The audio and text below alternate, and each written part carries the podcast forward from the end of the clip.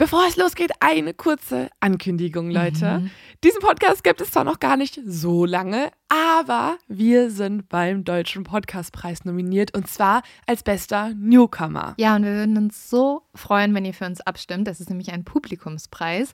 Das heißt, Einfach ganz kurz auf den Link gehen, den haben wir in der Folgenbeschreibung drin, oder True Love Podcast Preis googeln. Und es ist wirklich ein Klick. Wir würden uns richtig, richtig doll freuen. Wir Dauert nur wenige Sekunden. Man muss sich noch nicht mal mehr registrieren. Man kann es einfach gerade kurz erledigen. Ich weiß, da gibt es auch ganz viele andere tolle Podcasts, die es verdient haben zu gewinnen. Ja. Wir würden uns natürlich freuen, wenn unsere neue Idee in diesem Jahr fast schon neuen Genre mit einem Preis belohnt wird. Und dafür brauchen wir euch. Das war's auch schon. Also am besten jetzt direkt abstimmen und dann geht's los mit der Folge. How can you tell when it's really I've been in love several times before, and each time I thought I'd found my Prince Charming. Auf X Productions präsentiert. True Love, ein Podcast über wahre Liebesgeschichten. Mit Lynn Schütze und Leonie Bartsch.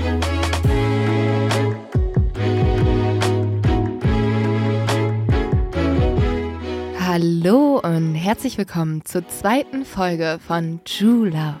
Hallo, mein Name ist Leonie Bartsch. Und mein Name ist Lynn Schütze. Und wir freuen uns so sehr, dass ja. es die zweite Folge jetzt gibt. Es hat sich wie oh. eine Ewigkeit angefühlt, oder? Ja. Zwei ja. Wochen. Ich bin immer noch ganz, ganz, ganz, ganz happy. Ich bin ganz beseelt, glücklich und überrascht, wie gut True Love angelaufen ist, wie super euphorisch ihr diesen Podcast angenommen habt. Und ey, wirklich, wir waren, glaube ich, in den letzten Wochen so voller Glückshormone, mhm. weil wir endlich dieses kleine Baby auf die Welt gebracht haben. Ja, und unser Baby wird ja auch immer größer ja. und viel schneller, als man gedacht hat. Also, also, das ist jetzt schon fast erwachsen. Ja, es, es wächst und wächst und ihr kommt alle in die Community und wart bei der Geburt live dabei. Jetzt okay, wird's weird. weird. Ja, jetzt wird's komisch. Ja, ja. Ähm, aber für uns ist das total schön, weil das ist hier ja auch ein bisschen Testcase. Also wir haben erstmal jetzt eine Staffel und wir wollten natürlich auch gucken, wie kommt das an? Gefällt euch das? Hören das mhm. wirklich viele Leute?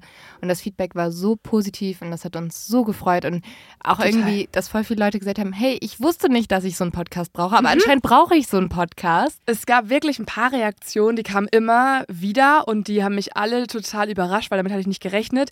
Es gibt anscheinend super viele Leute da draußen, die haben früher True Crime gehört, auch mhm. uns, und mussten aus Selbstschutz abbrechen, ja. haben aber unsere Stimmen vermisst und unsere Gespräche und so und sind jetzt wieder neu dazugekommen, ja. weil sie True Love in der aktuellen Situation psychisch und auch da draußen politisch wieder ertragen. Das Problem ist ja nur, Leo, diese Folge wird ja durchaus zwischendurch ein bisschen ja. gruselig wir müssen euch jetzt alle was mitteilen. Es gibt auch mal Folgen ohne Happy Ends. Aber wir verraten euch nicht welche. Äh, genau, diese Folge könnte auch trotzdem ein Happy End haben. Sie haben aber auch alle trotzdem was Schönes. Lasst euch mal überraschen. Genau. Nur es ist jetzt auch nicht immer äh, Isolde und Hans. Also wir werden ja. nicht nur mit Isolde und Hans uns umgeben. Es gibt auch mal äh, andere Geschichten und vielleicht ist eine davon die Geschichte heute. Ich freue mich riesig auf die Folge. Wir haben ja unsere Rubrik Dating Fails. Die wechselt sich aber ja immer wieder ab mit den Love News. Die haben wir euch noch gar nicht vorgestellt. Da erzählen wir euch nämlich immer eine News, die wir lieben oder ein Fakt, den wir lieben. Das sind die Good News, die euch mal ein bisschen positiv stimmen und euch gut durch die Woche bringen. Und damit herzlich willkommen bei Love News.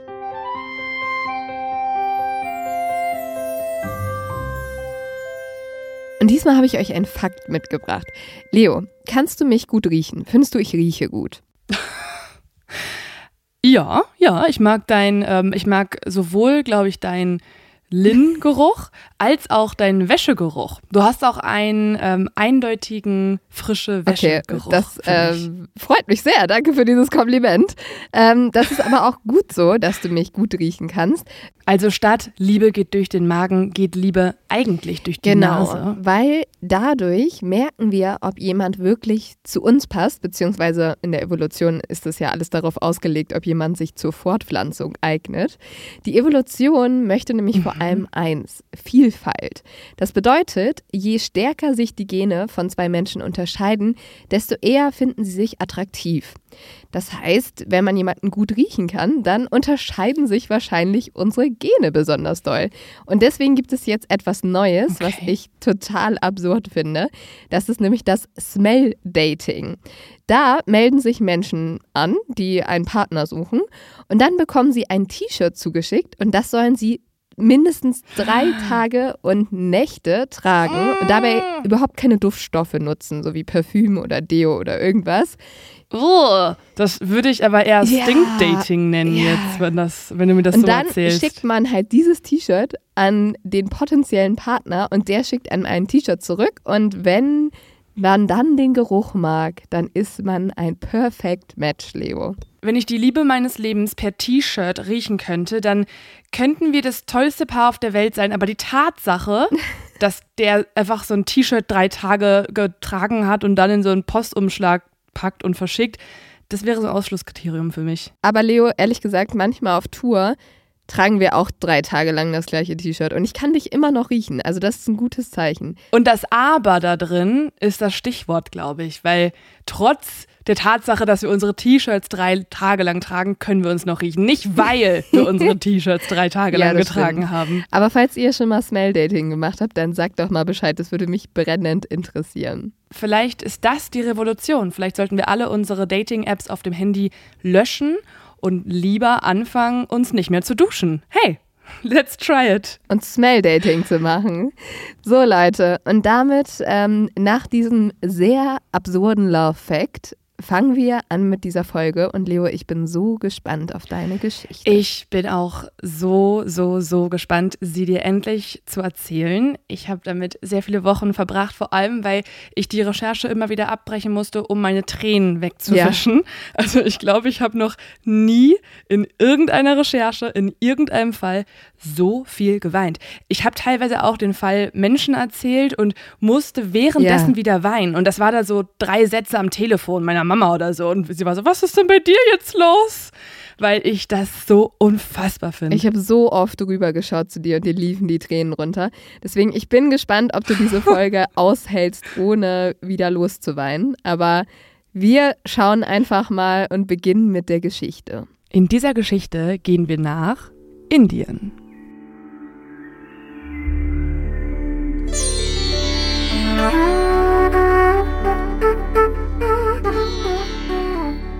Ins Land der bunten, farbenfrohen Kleider, der prachtvollen Tempel, der Gewürze und der hinduistischen Gottheiten. Nach China ist Indien das Land mit den meisten Einwohnern und Einwohnerinnen auf der ganzen Welt. Dort leben 1,4 Milliarden Menschen. Indien ist allerdings auch das Land der Armut. Bei der Unterernährung belegte Indien jahrzehntelang Spitzenplätze. Fast 224 Millionen Menschen sind nicht ausreichend versorgt, davon rund 36 Millionen Kinder. Und circa die Hälfte der Menschen in Indien ist so arm, dass sie mit umgerechnet weniger als einem Euro am Tag auskommen müssen. Lynn, warst du schon mal in Indien oder was weißt du über das Land so? Ja, ich war tatsächlich mal in Indien. Das ist schon ein paar Jahre her. Und ich weiß noch, dass ich davor immer so, diese, so ein paradiesisches Bild von Indien hatte. Also echt, ehrlich gesagt, ein ziemlich verklärtes Bild, auch einfach von Ins einer weißen europäischen Frau. Mhm. Also ich dachte wirklich so, wie du eben gesagt hast, bunte Farben, alles schön, bisschen wie Thailand. Ach, keine Ahnung, ich war Anfang 20, ich dachte, wäre mega. Bin hingeflogen und man muss sagen, Indien ist einfach ein Land der Gegensätze. Es war auch super schön. Die Leute waren vor allem unglaublich freundlich, sehr, sehr nett. Aber es war auch einfach ein Land voller Armut. Ich habe mhm. noch nie so viel Elend gesehen. Mhm. Und ich fand es echt schockierend. Und ich bin danach auch zurückgekommen nach drei Wochen. Und es hat auch ein bisschen mein Bild auf die Welt verändert, weil ich einfach gemerkt habe, wie scheiße privilegiert wir sind mhm. und wie vielen Menschen es auf der Welt gibt, denen das überhaupt nicht so geht. Ja, total. Und genau, was du gerade am Ende gesagt hast, also dass diese vielen Gegensätze gibt und auch diese unfassbare Armut, das ist ein großer Aspekt, mit dem wir uns in dieser Geschichte beschäftigen. Wir gehen nämlich genau zu so einer armen Familie und schauen uns das Leben von dem kleinen Suru an. Saru sitzt gerade mit seinen Geschwistern an einem kleinen Tisch in einer roten Ziegelsteinhütte. Es ist das Jahr 1987. Saru ist fünf Jahre alt, er ist klein, dünn, hat dunkle Haare und große braune Augen. Saru hat gerade etwas gegessen mit seinen Geschwistern. Seine Mama ist währenddessen arbeiten. Also die Kinder sind alleine zu Hause. Und das muss man sagen, ist auch nicht selten in Indien. Also generell werden Kinder auch ein bisschen freier erzogen und auch unbeaufsichtigter, was daran liegt, dass die Eltern oft auch einfach irgendwie die Familie versorgen müssen und deswegen halt arbeiten gehen und auch lange und auch nachts. Ja, es ist ja ein Luxus, dass das so wie bei uns möglich ist, dass ein Elternteil zu Hause bleibt. Ja, das geht hier überhaupt nicht, weil tatsächlich ist es auch so, dass Sarus Vater die Familie für eine neue Frau verlassen hat und Sarus Mutter wurde danach von der Gemeinschaft verstoßen und muss jetzt für die Familie komplett alleine aufkommen. Oh Mann. Sie arbeitet auf einem Steinbruch und schleppt schwere Steinbrocken Tag für Tag. Also einer der härtesten und schlecht bezahltesten Jobs ganz Indiens. Ja, die verdienen ja dann meistens echt irgendwie pro Stunde nur ein paar Cent. Mhm. Ja, so ist es hier auch. Trotzdem erinnert sich Saru an seine Mama als die liebevollste, schönste und herzlichste Frau auf der Welt. Sie ist schön, sie ist schlank, sie hat lange glänzende Haare und sie ist für Saru einfach so ein Vorbild oder. Sie ist halt seine Mama. Ja. Das Zimmer, in dem Saru und seine Geschwister und seine Mama leben, ist eigentlich viel zu klein für die Familie. In der einen Ecke befindet sich eine kleine Feuerstelle, daneben ein großes Bett für die Kinder und gegenüber ein Lehmtrog mit Trinkwasser.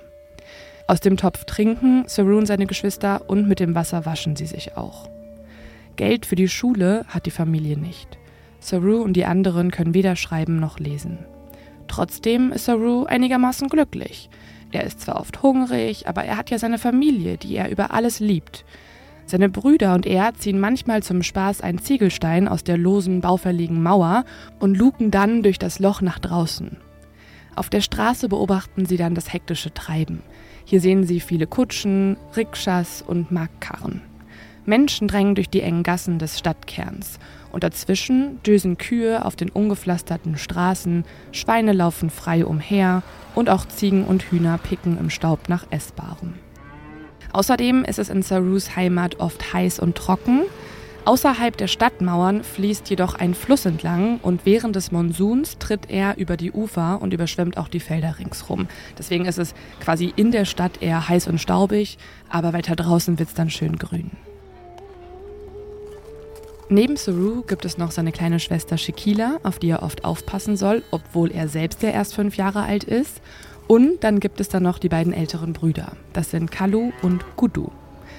Kalu und Gudu sind seine großen Vorbilder, vor allem Gudu, der ist schließlich schon 14 Jahre alt. Das wow. findet Saru natürlich sehr cool. Aber Gudu will jetzt schon wieder losfahren, er will nämlich arbeiten gehen. Gudu, lass mich bitte mitkommen, bitte, bitte, quengelt Saru deswegen ganz, ganz oft. Gudu fährt oft noch nachts los und besorgt Essen für die Familie und ist dabei auch sehr finderisch, muss man sagen. Manchmal klaut er Mangos vom Baum in der Nachbarschaft und manchmal arbeitet er nachts am Bahnhof von Bedampur, einer Stadt in der Nähe. Dort springt er dann von Zug zu Zug, um Zahnbürsten und Zahnpasta an die Passagiere zu verkaufen. Und genau das hat er auch jetzt vor. Er geht jetzt nach draußen, wo es schon dämmert, schnappt sich sein kleines, klappriges Fahrrad und will losfahren. Aber Saru bettelt immer weiter. Gudu, Gudu, bitte lass mich mitkommen. Und funktioniert es? Ja, es funktioniert. Also Gudu schaut ihn jetzt an, denkt einen Moment nach und dann erklärt er sich bereit, seinen kleinen Bruder mitzunehmen. Und Saru ist unfassbar glücklich. Er darf jetzt bei den Coolen mitmachen. Mhm. Ohne länger darüber nachzudenken, lässt er jetzt auch seine kleine Schwester Shakila auf dem Boden sitzen und macht sich aus dem Staub, bevor seine Mama nach Hause kommt und ihn irgendwie aufhalten könnte. Gudo nimmt seinen kleinen Bruder auf dem Fahrradlenker mit. Glühwürmchen schwirren durch die Luft und Kinder spielen am Straßenrand. Am belebten Bahnhof von Berampur schlüpfen sie von Waggon zu Waggon. Aber Saru merkt jetzt, wie er mit jeder Stunde müder wird. Seine Abenteuerlust verfliegt irgendwie immer mehr. Kaum steigen die beiden Brüder jetzt in Bedampur aus dem Zug, lässt sich Saru vor lauter Erschöpfung auf eine Bank am Bahnsteig fallen. Und er sagt jetzt auch zu Gudu, ich kann nicht weiterfahren, ich bin total müde. Er schlägt seinem großen Bruder jetzt vor, dass er sich ein wenig ausruhen könnte und Gudu ist wieder einverstanden. Er sagt jetzt zu Saru, Bleib hier und rühr dich nicht vom Fleck. Ich bin kurz weg, hole dich aber später ab und dann suchen wir uns ein Plätzchen, wo wir schlafen können. Saru nickt, er streckt sich und schläft sofort ein. Oh, aber jetzt ist er ja ganz alleine da. Ja, und das ist jetzt auch das Problem. Also als er einschläft, ist noch ziemlich viel los. Da war da, da waren da überall Passagiere, da sind da Kinder rumgerannt, die auch gebettelt haben. Und am Bahnhof war es einfach total trubelig. Als Saru jetzt aber aufwacht, ist es ganz still und der Bahnhof ist komplett verlassen. Saru schaut sich jetzt mit müden Augen um und fragt sich, wo zur Hölle Gudu ist. Er fragt sich auch, wie lange er jetzt hier schon geschlafen hat, weil plötzlich ist da ja niemand mehr, also müssen ja auch mehrere Stunden vergangen sein. Und er steht jetzt auf und sucht Gudo. Er steigt jetzt in einen leeren Zug ein mit offenen Türen und ruft auch hier nach Gudu. Saru denkt jetzt nämlich, dass das hier der gleiche Zug ist, mit dem sie ja auch hierher gekommen sind.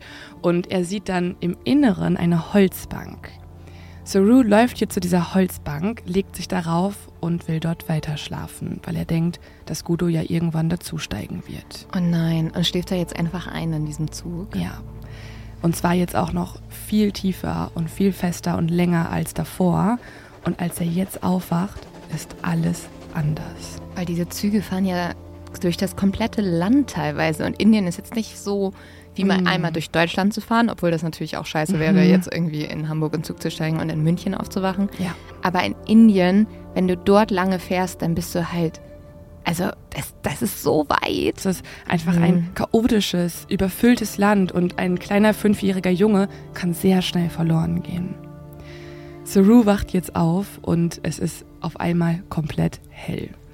Die Sonne strahlt ihm durch das Fenster direkt ins Gesicht und nicht nur das, es ist auch sehr, sehr laut. Der Zug bewegt sich ratternd über die Gleise und Saru bekommt jetzt natürlich Angst. Saru springt auf und läuft durchs Abteil. Aber er ist komplett alleine. Niemand sonst ist hier im Zug. Die Türen zu den anderen Abteilen lassen sich auch nicht mehr öffnen und die Fenster sind vergittert. Saru schaut jetzt nach draußen. Er spürt Panik und ihm wird klar, dass er in einer Falle steckt. Draußen fliegt die Landschaft an ihm vorbei und er entfernt sich immer mehr weg von zu Hause. Er fängt jetzt an zu schreien und zu weinen und ruft immer wieder nach Gudu und nach seiner Mama, aber niemand hört und sieht ihn. Der Zug fährt einfach immer weiter und weiter. Und Saru realisiert, er ist verloren. Was hättest du da gemacht? Also ich weiß gar nicht irgendwie, was man in so einer Situation machen kann, gerade wenn man fünf Jahre alt ist. Man ist es ja gewohnt, ein Handy zu haben. Und ähm, ich glaube, ich wäre sowieso schon super lost, wenn ich ohne Handy irgendwo unterwegs wäre und niemanden anrufen könnte. Keine Ahnung, wenn ich fünf Jahre wäre, ein mhm. Kind in einem Zug, ich hätte einfach nur geweint. Mhm. Und dann hätte man wahrscheinlich versucht, Leute zu finden, die anzusprechen, um Hilfe zu bitten. Aber das ist ja auch nicht so einfach. Da ist ja Indien. auch niemand. Also der Zug ja. ist leer. Also er kann noch nicht mal mehr irgendwen auf sich aufmerksam machen und auch kein Schaffner oder Lokomotivführer oder so könnte den Zug stoppen. Es ist einfach so, dass Saru da jetzt drin feststeckt und durch die Gegend fährt. Wahrscheinlich hätte ich die Augen zugemacht und gehofft, dass es ein Albtraum ist. Ja, das macht er auch. Also er verfällt in so eine Art Schockstarre auch und kann sich auch gar nicht mehr von der Stelle bewegen. Aber was passiert denn dann? Also hält der Zug irgendwann? Der muss ja irgendwann halten. Ja, und das tut er auch. Und ähm, da wacht dann Saru auch wieder auf. Er ist mehrmals eingeschlafen, weil es eine lange Fahrt ist. Irgendwann wird der Zug aber tatsächlich langsamer und hält ruckelig in einem riesigen roten Bahnhofsgebäude mit Rundbögen und Türen. Mit großen Augen starrt Saru jetzt durch das vergitterte Fenster. Vor ihm auf der Plattform sind Hunderte, vielleicht Tausende von Menschen und viele von ihnen drängen auf die Türen zu, die sich jetzt öffnen. Saru überlegt jetzt nicht lange, er springt aus der Tür, kämpft sich durch die vielen Beine und Koffer, die ihn umherschubsen und ist aus dem Zug rausgekommen. Aber wo ist er denn jetzt? Also was, mhm. an welchem Ort befindet er sich? Also das weiß Saru tatsächlich nicht. Saru kommt jetzt einfach nur in dem größten Gebäude heraus, das er jemals gesehen hat. Er weiß aber nicht, wo das ist. Tatsächlich ist er mittlerweile in Kalkutta gelandet. Kalkutta ist eine ausufernde Metropole an der Grenze zu Bangladesch, bekannt für Überbevölkerung, für Luftverschmutzung und bittere Armut. Es ist außerdem auch eine der gefährlichsten Städte Indiens oder in anderen Worten eigentlich der schlechteste Ort aller Zeiten für ein fünfjähriges Kind. Wie kann ich mir das denn vorstellen? Wie weit ist er jetzt von seinem Zuhause entfernt? Ja, also genau diese Frage ist leider der komplette Knackpunkt dieser Geschichte und es wird auch noch sehr wichtig werden. Ich verrate es jetzt erstmal noch nicht, weil Saru es selber auch nicht weiß. Für ihn steht jetzt eigentlich nur fest, das hier ist nicht sein Zuhause. Leo, ich Ja. habe beschlossen, ich muss mehr auf mich acht geben. Also Mhm. es ist wirklich der Zeitpunkt gekommen. Ich unterstütze das jetzt schon. Ja, ich, man muss wirklich ein bisschen auf sich achten. Soll ich dir mal erzählen, was ich gerade bei Koro entdeckt habe? Ich habe mir da jetzt einfach so gepuffte Vitamin C-Kapseln, 365 Stück bestellt, direkt. Das ganze Jahr. Du bist jetzt Ja. wirklich. Ja, das ist super. Also und auch Magnesium habe ich auch bestellt. Bei mir währenddessen sind Schokohimbeeren im Warenkorb, äh, Chips, Auch gut für dich. auch gut für mich. Und ich habe jetzt die Zimtwaffeln drin im. Tu mir einen Gefallen und tu noch die Vitamin D3 plus K2 MK7 Mm. Tropfen dazu. Gar nicht lang, dieser Name. Ja, aber es ist gut, weil es ist wirklich Vitamin D, brauchen wir gerade alle, weil wir Es kriegen ist keine alles Sonne. drin, es ist alles drin. Und falls ihr sagt, ihr wollt auch mal ausprobieren und wollt sparen, dann nutzt doch unseren Code. Ihr spart bei Coro 5% aufs gesamte Coro-Sortiment. Und es gibt ja auch viele andere Argumente für Coro, nicht nur die ganze Auswahl der Produkte, die ist wirklich Mhm. Voll, sehr es gibt vielfältig, sehr so groß. viel. Es ist auch ähm, eine Art und Weise, weniger Verpackungsmüll Mhm. zu produzieren, weil ihr bekommt viele Sachen bei Coro in effizienten Großverpackungen. Also ihr habt wirklich mal Dinge auf Vorrat, gibt einem auch das Gefühl, dass man sein Leben unter Kontrolle hat. Das ist auch noch Ja. ein schöner psychischer Nebeneffekt. Und falls ihr sagt, ihr wollt diesen psychischen Effekt auch haben, dann nehmt unseren Code TrueLove, großgeschrieben zusammen, einfach bei Coro eingeben. 5% auf alles ist bis zum 31.12.24 gültig. Geht auf www.corodrogerie.de und den Code und alle weiteren Infos findet ihr auch nochmal in den Shownotes. Und jetzt geht's weiter mit der Folge. Saru stellt sich jetzt an eine Stelle, wo er nicht weiter rumgeschubst wird und ruft laut Gudu, Gudu. Dann tippt er Menschen an und fragt sie Bedampur, wohin? Aber das Problem ist, die Menschen ignorieren ihn. Also es ist nicht so, dass ein Kind, das bettelt oder Menschen antippt, hier eine Seltenheit wäre. Im Gegenteil, das machen sehr, sehr viele andere Kinder auch am Bahnhof. Ja, du wirst in Indien eigentlich andauernd von irgendwelchen Kindern verfolgt, die sich dir anhängen, die Mhm. versuchen irgendwie Geld zu bekommen, die um Hilfe bitten. Das ist so grauenhaft, das kann man sich gar nicht vorstellen hier. Und hier kommt noch hinzu, Saru versteht auch niemanden mehr. Also die Oh. Menschen ignorieren ihn auch, weil sie ihn auch nicht verstehen. Er spricht nämlich eine andere Sprache. Seine Sprache ist Hindi, aber in Indien spricht man offiziell über 22 Sprachen. Und da, wo er jetzt gelandet ist, da sprechen die meisten Menschen Bengali. Saru versteht also kaum ein Wort und hinzu kommt ja auch, er ist nicht zur Schule gegangen und er kann deswegen noch nicht immer mehr gut sprechen. Also auch wenn sie ihn verstehen würden, könnte er sich nicht so gut ausdrücken. Saru streunert jetzt barfuß mit verdreckter Hose über die Bahnhofsplattform und durch die vielen Unterführungen. Hier sieht er jetzt auch jede Menge Kinder, die die Hände aufhalten und suchend nach Essen umherrennen. Saru hat aber ja von seinen älteren Brüdern gelernt, wie man sich durchschlägt und so beschließt er in diesem Moment, sein Schicksal in die eigene Hand zu nehmen. Die nächsten Tage über setzt sich Saru immer wieder in unterschiedliche Züge, in der Hoffnung, dass irgendeiner von diesen Zügen nach Hause fährt. Aber die Züge enden ihre Fahrten abends immer wieder in dem gleichen großen roten Bahnhofsgebäude. Oh. Und ist es nicht so, dass es da vielleicht eine Polizeistelle gibt, wo er hingehen könnte und fragen könnte? Also das könnte er theoretisch schon machen. Das Ding ist nur, dass er versucht, die Polizei zu vermeiden, denn sein großer Bruder, der wurde schon mal verhaftet wegen Kinderarbeit. Der hat damals Zahnbürsten am Bahnhof verkauft und das ist ja eigentlich auch illegal. Und dann wurde er auch einen Tag lang in eine Zelle gesteckt. Und deswegen hat Gubu immer gewarnt, geh nicht zur Polizei, die mögen keine barfüßigen, bettelnden Kinder. Geh da nicht hin. Eigentlich auch krank, ne? Dass dann das Kind ins Gefängnis gesteckt wird Ja. und nicht der Mensch, der das Kind wahrscheinlich dazu bringt, die Kinderarbeit zu leisten. Ja. Oder dass dem Kind geholfen wird oder irgendwas. Aber also, ich weiß nicht, ob das wirklich was bringt, ein Kind hinter Gitter zu packen. Ja, und vor allen Dingen führt es ja jetzt auch dazu, dass Saru die Polizei vermeidet, obwohl Ja. sie ihm ja, wenn überhaupt, am besten helfen könnten eigentlich. Und das wiederum führt jetzt dazu, dass Saru von nun an auf dem Bahnhofsgelände wohnt und sich auch langsam hier an das Leben auf der Straße gewöhnt. Aber er ist fünf. Ja, ich weiß. Und es ist so schlimm, weil er weiß ja auch, also er denkt auch so ein bisschen, dass seine Familie auch nicht so wirklich nach ihm sucht. Also er fragt sich manchmal, was seine Familie zu Hause wohl macht, ob die irgendwie auch mal kommen könnten und ihn holen. Aber die Tage verstreichen und irgendwann sind es Wochen und irgendwann sind es Monate und niemand kommt. Manchmal hat Saru Glück und findet Essensreste auf dem Boden, Erdnüsse oder angenagte Maiskolben. Manchmal muss er dann aber auch mit hungrigem Magen einschlafen. Und wie man sich das vorstellen kann, ist das Leben auf der Straße oder an diesem Bahnhof eben auch alles andere als ungefährlich für ein fünfjähriges Kind. Eines Tages zum Beispiel fällt Saru eine Gruppe von anderen Kindern auf. Diese Kinder leben anscheinend auch auf dem Bahnsteig. Er hat sie nämlich schon öfter hier gesehen und sie schlafen nachts unter alten Decken auf einer Plattform. Am Anfang traut sich Saru nicht so wirklich, auf sie zuzugehen und auch die anderen Kinder ignorieren ihn.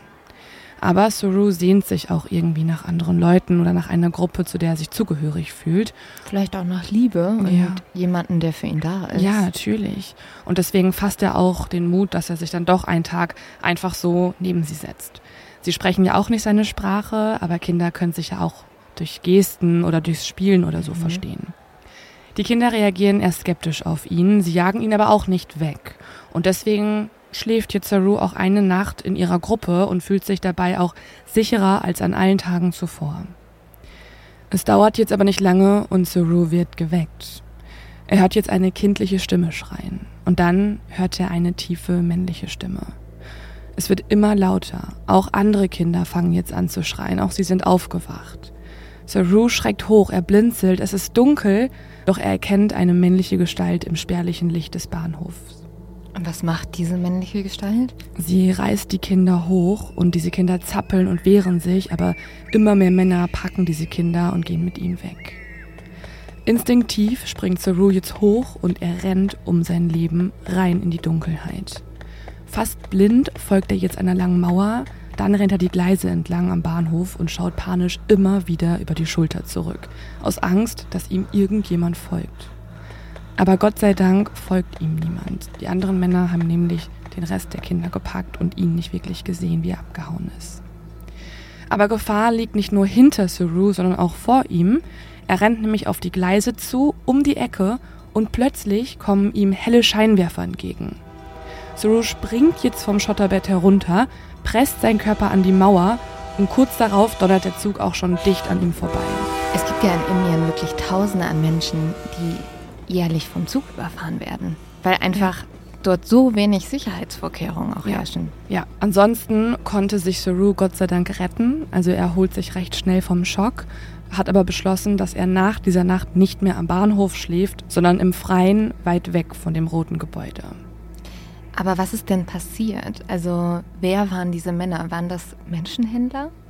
Das weiß Saru in diesem Moment nicht. Aber um zu verstehen, was den Kindern passiert ist, also das, das was du gerade angesprochen hast, den Menschenhandel, das ist ähm, tatsächlich ein großes Problem in Indien und deswegen schauen wir uns hier einmal ein paar Hintergründe an. Sarus Schicksal ist nämlich nicht selten.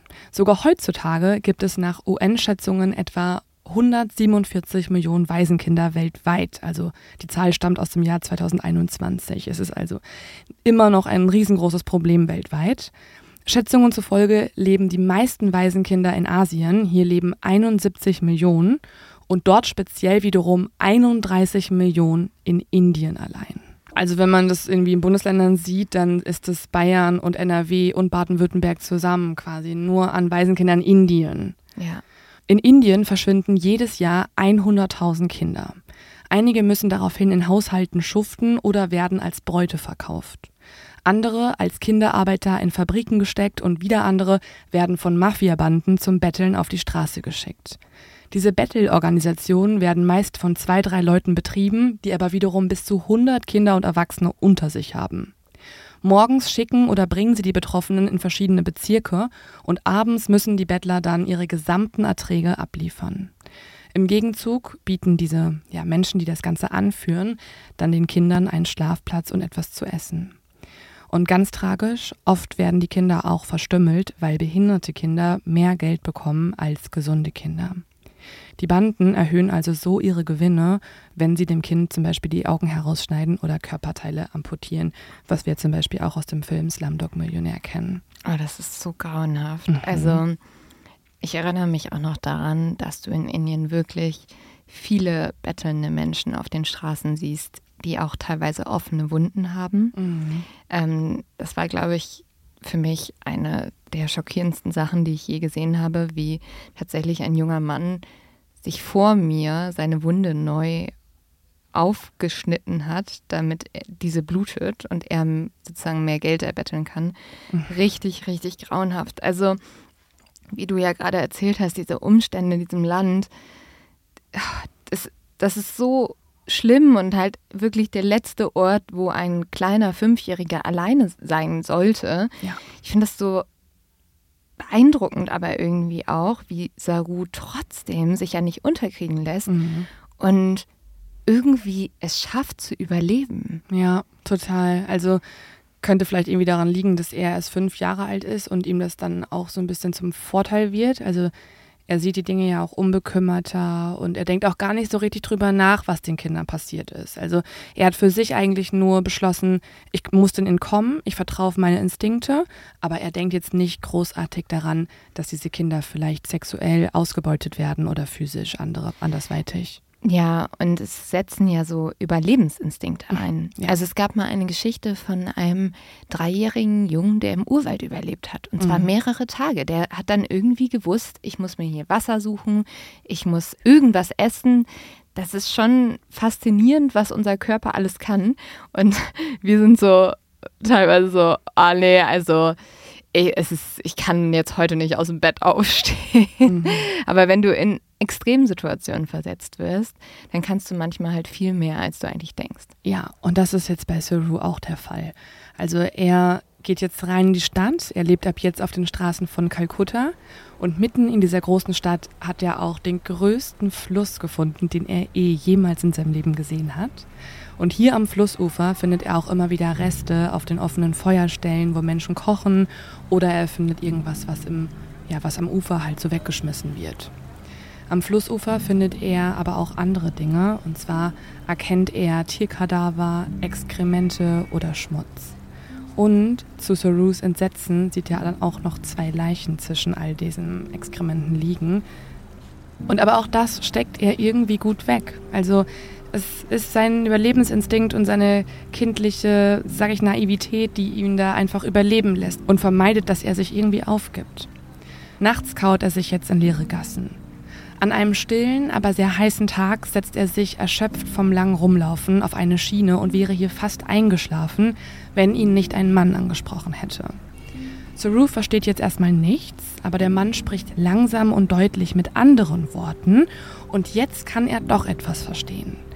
Der Mann sagt, dass schon viele Kinder hier von einem Zug ergriffen wurden und getötet worden seien und Bahnhöfe sind keine Spielplätze für Kinder, sagt der Mann. Dann erklärt er, dass er Lokführer ist und eine kleine Baracke aus Wellblech neben den Schienen hat. Und der Lokführer bietet Saru jetzt an, dass er mit ihm nach Hause gehen könnte, wo er ihm was zu essen machen würde und er bekommt auch was zu trinken und er kann auch dort schlafen, sagt der Mann. Das ist irgendwie klingt das zu gut, um wahr zu sein, muss ich ehrlich sagen. Ja, Saru ist aber erstmal überglücklich er realisiert jetzt, hier gibt es endlich jemanden, der will mir tatsächlich helfen und er zögert keinen Augenblick und folgt ihm. Nein. Nein! Der Lokführer kocht jetzt Linsendahl mit Reis für Saru und es ist das leckerste, was Saru in sehr langer Zeit gegessen hat. Saru ist unfassbar glücklich und erleichtert. Und dann sagt der Mann auch noch zu ihm, komm, du musst müde sein, leg dich hin. Bevor Saru in einem sehr bequemen Bett aus Stroh einschläft, sagt der Mann noch, ich kenne jemanden, der dir helfen kann. Es ist ein Mann, der morgen vorbeikommt und dich hier besuchen wird. Habe ich mich vielleicht doch geirrt? Hab, bin ich zu sehr True Crime-mäßig gepoolt, dass ich denke, da passiert was Schlimmes? Ja, nee, du bist auf jeden Fall auf, dem, auf der richtigen Spur. Also deine, deine Warnsignale sind zum, im richtigen Moment angesprungen. Als Saru nämlich am nächsten Tag aufwacht, ist der fremde Mann bereits bei ihm im Zimmer und liegt neben ihm im Bett nein. und beobachtet. Oh ihn nein. Komisch. Ja.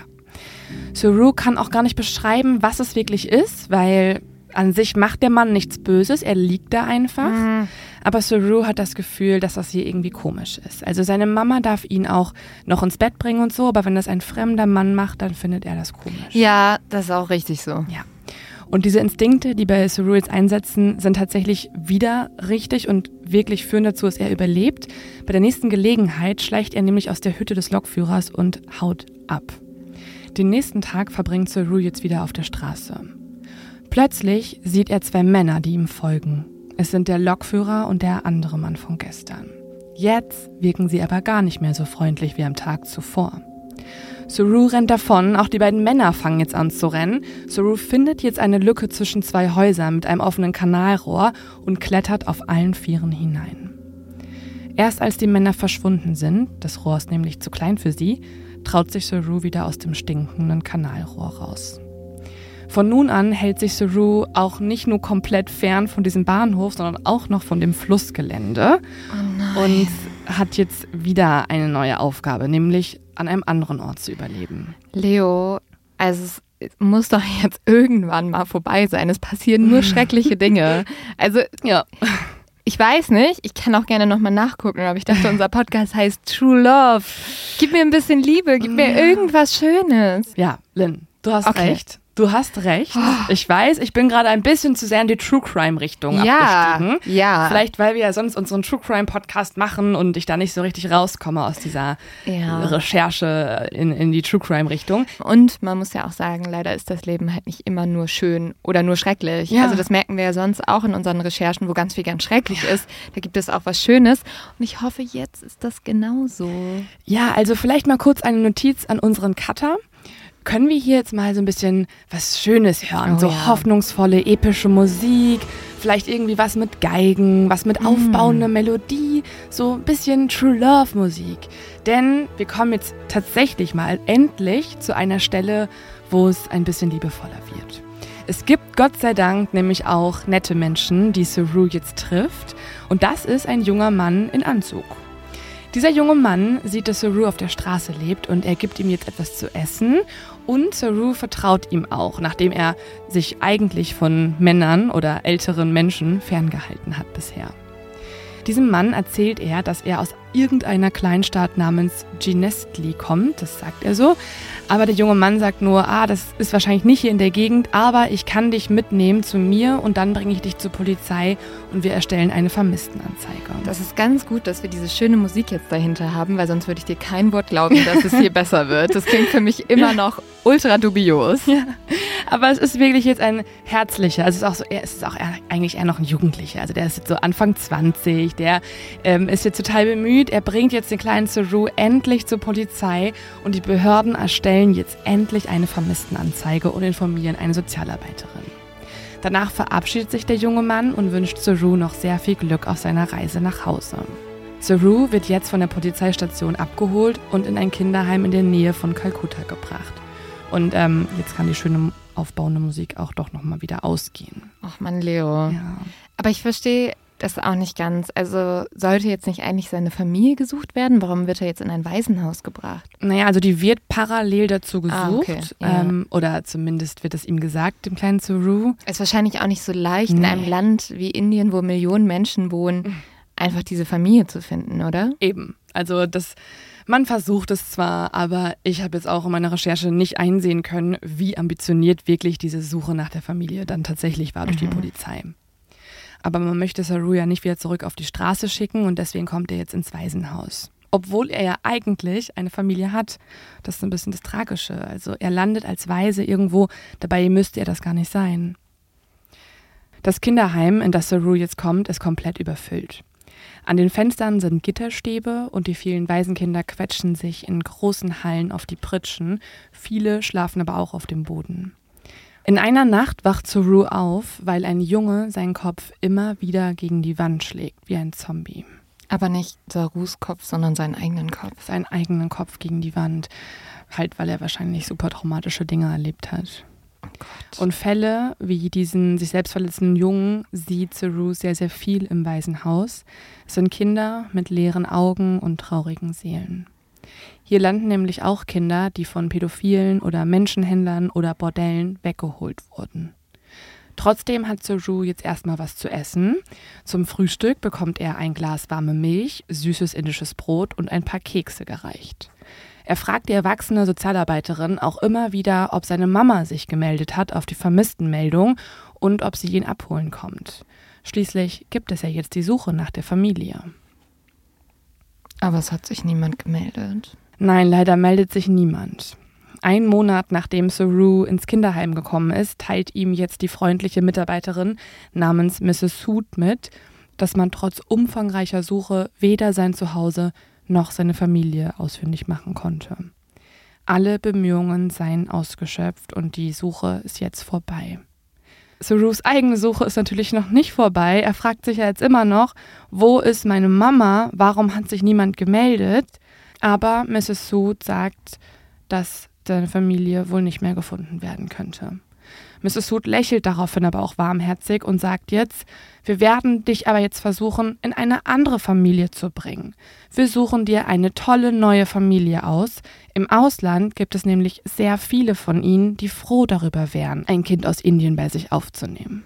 Also eine Familie, die ihn adoptieren würde. Genau. Also Saru kann das noch gar nicht so richtig verstehen. Er weiß auch gar nicht, was Adoption wirklich ist. Aber er nickt nur und hat nur eine Sache jetzt verstanden, und zwar, dass es zu einer Rückkehr nach Hause wohl nicht mehr für ihn kommen wird. Ein paar Wochen später ist es dann auch soweit. Mrs. Sood holt Saru jetzt wieder zu sich und sie erzählt ihm, dass sich ein Ehepaar gemeldet hat, das ihn in sein Haus aufnehmen möchte. Dieses Ehepaar wohnt in einem anderen Land, und zwar in Australien. Saru kennt das Wort gar nicht. Er fragt jetzt Australien, was ist das? Und Mrs. Sood erzählt ihm, dass dieses Land bei Cricket-Turnieren häufig gegen Indien antrete und ein sehr gutes Land sei, in dem arme Waisenkinder Hilfe finden würden. Australien und Indien ist ein Riesenunterschied. Ja. Das ist ganz woanders. Ja. Der kleine Saru, der aus Versehen von seiner Familie getrennt wurde, durch einfach diesen Zug, der ihn weggebracht hat, der landet jetzt am Ende in Australien. Also wird er tatsächlich adoptiert? Also es gibt jetzt eine Familie, die Interesse hat. Das ist Familie Burley, also Mr. und Mrs. Burley. Und die haben sogar auch schon ein Fotoalbum erstellt. Dieses Fotoalbum ist total verführerisch. Also ich kann es dir auch mal zeigen. Ich habe das hier auch ähm, mhm. einmal für dich mitgebracht, also zumindest Kopien davon. Und wir laden euch die Fotos auch hoch auf Instagram unter true.lovepodcast. Genau. Und hier seht ihr dann mal das Fotoalbum, was die Burleys für den kleinen Saru gebastelt haben. Denn sie haben sich quasi in Australien schon für ihn entschieden. Also ist das wie so eine Vorstellung oder wie kann ich mir das vorstellen? Ja, also sie wollen quasi Saru schon mal so ein bisschen Mut machen, weil man kann sich ja vorstellen, Saru möchte ja eigentlich zu seiner wahren Mama ja. und nicht irgendwo ans Ende der Welt. Saru sieht jetzt dieses Ehepaar, aber alles an ihnen ist anders. Also erstmal sind sie weiß, mhm. ganz anders als die Menschen in Indien. Saru kennt keine weißen Menschen. Und alles, was auch um diese beiden Menschen drumherum ist, sieht so anders aus. Es ist neu, es ist sauber, alles glänzt und viele Gegenstände auf den Fotos, die erkennt Saru auch gar nicht. Also sowas wie ein Fernseher hat er auch nur ganz, ganz selten in seinem Leben gesehen. Ja, und man sieht ja auch zum Beispiel noch so ein, so ein Auto. Also mhm. mit, da gibt es so ein Bild mit einer Bildunterschrift, wo drauf steht, hier wäscht dein Papa unser Auto, in dem wir Ausflüge unternehmen.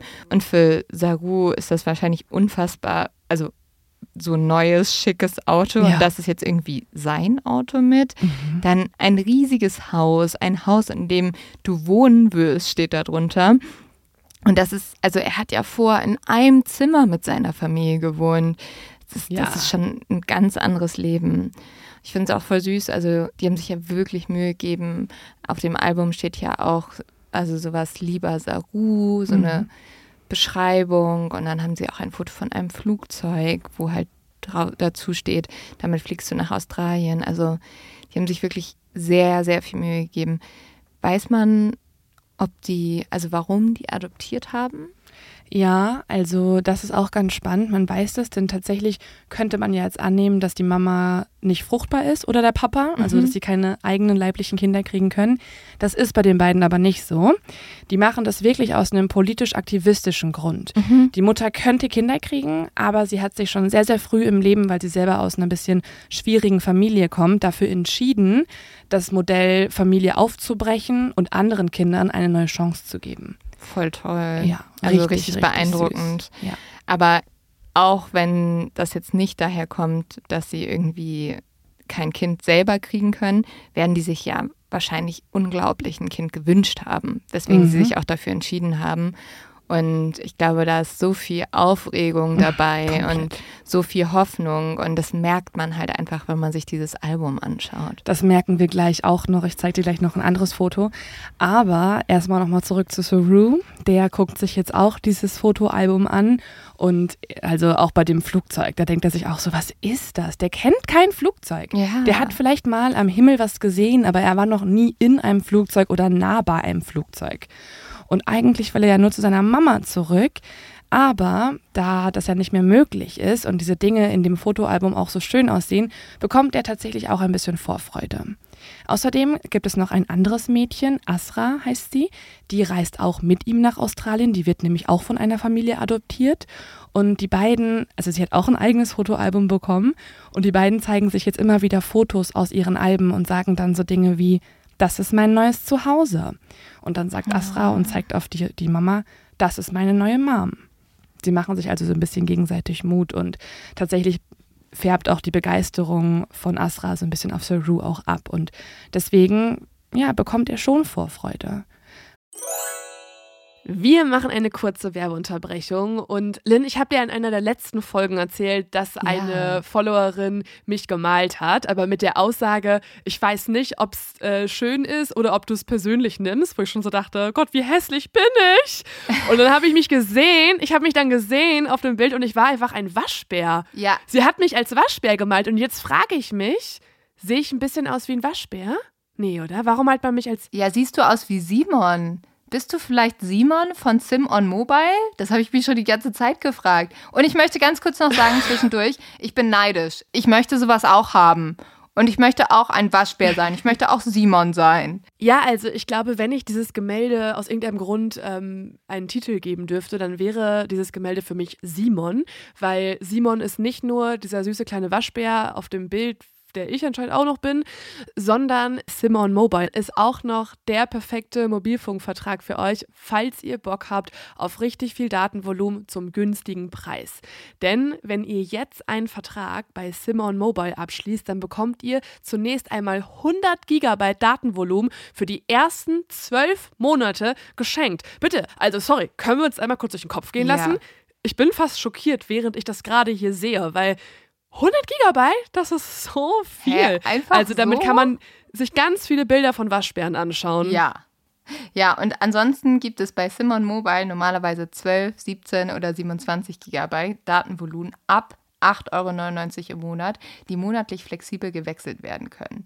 Eure weiteren Vorteile sind Top-D-Netzqualität inklusive kostenlosen 5G und es ist monatlich kündbar und du hast eine AllNet-Flat und Wi-Fi-Calling. Die sind sowieso dabei. Und wir haben auch noch was für euch. Ja. Wir haben äh, noch einen weiteren Rabattcode organisiert für alle, die neu sind bei Simon Mobile, das mal ausprobieren möchten. Die können jetzt in der App mit unserem Code LOVE2, also LOVE, L-O-V-E 2, einen Vertrag abschließen und bekommt dann nochmal zusätzlich für die ersten zwölf Monate weitere 2 Gigabyte auch noch Boah. geschenkt obendrauf. Also d- ihr merkt schon, bei Simon Mobile, sie schmeißen mit Gigabytes um sich. Äh, Und ihr müsst einfach nur euer Handy hinhalten und dann alles auffangen. Und das Angebot ist gültig bis zum 13.05.2024, also auch nicht ewig. Falls ihr also mal hinschauen wollt, geht doch mal auf Simon, einfach wie Simon, Punkt, Link, slash truelove. Alles auch nochmal in unserer Folgenbeschreibung verlinkt. Außerdem werden die beiden jetzt auch immer wieder trainiert auf ihr neues Zuhause. Also sie lernen jetzt noch im Kinderheim, wie man an einem Esstisch sitzt. Sie lernen, wie man sich anzieht, wie man mit Messer und Gabel umgeht. Sie hatten vorher noch nie Messer und Gabel in der Hand. Mhm. Also sie haben immer nur mit den Händen gegessen. Und jetzt sagt jemand, das ist eine Gabel. Und dann plappern Saru und Asra, Gabel, Gabel, um das halt zu lernen. Aber also warum macht dieses Kinderheim das? das also ist das wirklich aus einem guten Willen raus mhm. oder kriegen die irgendwie zum Beispiel Geld dafür? Weil das, also ich finde mhm. das voll heftig und eigentlich ist das ja natürlich auch super, dass sie das Kind darauf vorbereiten, aber das erscheint mir nach einem großen Aufwand. Also das ist wirklich aus sozialer Absicht heraus. Okay. Das ist jetzt nicht, das sind keine Menschenhändler oder so. Das ja, so klang das kurz für total. mich. So, also die Kinder werden in Indien mhm. geschult, damit sie für das, die australische Familie gut genug sind, sozusagen. Mhm. Ja, also es ist eine Mischung. Also es ist definitiv auch mit dem Hintergedanken, wir wollen einen guten Eindruck machen, sodass australische Familien öfter mhm. nochmal indische Kinder adoptieren. Ah, ja, okay. Aber ähm, tatsächlich ist das alles total legal jetzt und geht auch wirklich über öffentliche Organisationen, die zwischen Indien und Australien zusammenarbeiten. Also okay. so ist es schon. Voll gut. Ja. Und wie ist das halt mit der Sprache? Also er müsste ja jetzt eigentlich Englisch lernen, oder? Ja, er kann kein Englisch und er lernt es auch nicht so wirklich. Also er geht schon ohne Wortschatz nach Australien. Er hat zwar im Kinderheim so ein Alphabet an der Wand hängen, da steht dann so A wie Apple und so, also so ein paar Wörter kann er schon dann. Hello, Apple kann er sprechen, aber das war's, ehrlich gesagt. Zwei Monate danach, also er ist noch zwei Monate im Kinderheim, darf er jetzt im Gegensatz zu sehr, sehr vielen anderen Kindern das Waisenhaus verlassen. Ihm wird übrigens auch immer wieder gesagt, wie großes Glück er eigentlich hat, ja. weil das sehr selten vorkommt, dass Kinder tatsächlich adoptiert werden. Ist natürlich jetzt hier schwierig, weil er realisiert ja gar nicht, dass er irgendwie auch Glück hat, weil er will ja eigentlich gar nicht weg. Ja. Saru bekommt jetzt weiße Shorts und ein neues T-Shirt mit dem Aufdruck Tasmania. Tasmania ist eine Insel unter Australien und hier wohnen die Burleys. In der Nacht vom 25. auf den 26. September 1987 landet Saru jetzt in Melbourne. Und jetzt gleich wird er auch auf seine neuen Eltern treffen. Begleitpersonal der Airline führt ihn jetzt in den VIP-Bereich des Flughafens, wo man, wie man ihm sagt, nun seine neuen Eltern auf ihn warten. Schüchtern betritt Saru den Raum, in dem sich viele Erwachsene aufhalten. Sie alle schauen ihn jetzt an, als er hereinkommt. Saru erkennt die Burleys aber sofort wieder, weil sie genauso aussehen wie auf den Fotos in seinem roten Fotoalbum. Mrs. Burley hat kurze braune Haare, ein breites Lächeln und kleine Augen. Der Mann daneben hat hohe Wangenknochen und Grübchen, wenn er grinst. Die Burleys wirken total sprachlos und überfordert. Sie sind fast aufgeregter als er selbst, kommt es Saru vor. Saru blickt sie schüchtern an und dann reicht ihm seine neue Mom ein bisschen Schokolade. Saru zeigt auf die Schokolade und sagt Katpuri. In Indien ist das nämlich ein Synonym für Schokolade und die Burleys lächeln erleichtert, weil er ein Wort gesagt hat. Oh, es mhm. ist, also mhm. ich, ich sehe ja auch gerade, du hast, Leo zeigt mir gerade ein Foto von der Situation. Mhm. Und ich merke so richtig, wie sich mein Herz so zusammenzieht, weil es sind so viele Emotionen, die dabei rüberkommen. Ich finde tatsächlich, dass Saru noch so ein bisschen skeptisch und auch ein bisschen ja. ängstlich aussieht. Kann ich aber auch total verstehen. Du bist in einem anderen Land, du triffst auf einmal zwei komplett fremde Menschen, die jetzt deine Eltern sein mhm. sollen aber total süß, dass die ihm auch so Schokolade mitgebracht haben. Ja, und weil Saru auch kaum Englisch spricht und seine Eltern kein Hindi verstehen, können die drei sich auch gar nicht so richtig unterhalten. Aber Saru merkt, dass die Burleys eine stille, freundliche Art haben und ein warmherziges Lächeln und das mildert dann auch seine Anspannung nach dem ersten Treffen. Sie übernachten jetzt mit Saru noch eine Nacht in einem Hotel und auch dort kümmern sie sich liebevoll. Also seine neue Mom geht sofort mit Saru ins Bad und seift ihn gründlich ein. Es stellt sich nämlich heraus, dass Saru nicht nur Läuse hat, sondern auch ein Bandwurm, kaputte Zähne und Herzgeräusche. Oh Aber die verschwinden zum Glück dann auch später. Also er wird quasi gepflegt und wieder gesund gemacht. Saru hat ja jetzt wirklich nur noch auch Müll gegessen die letzten Monate. Also im Kinderheim ja. dann nicht mehr, aber davor schon. Aber jetzt ist alles anders. Also als Saru am nächsten Tag aufwacht, blickt er jetzt in die neugierigen Gesichter von seinen Eltern Und die warten auch nur darauf, dass er sich rührt. Sie haben nämlich die ganze Nacht nicht geschlafen, sondern nur ihr neues ja, Kind beobachtet. Und jetzt sehen sie, wie Saru stumm unter dem Laken hervorlugt. Auch später sagt seine Adoptivmutter, dass sie dieses Bild niemals vergessen wird. Das kleine Bündel mit dem schwarzen Haarschopf im Einzelbett.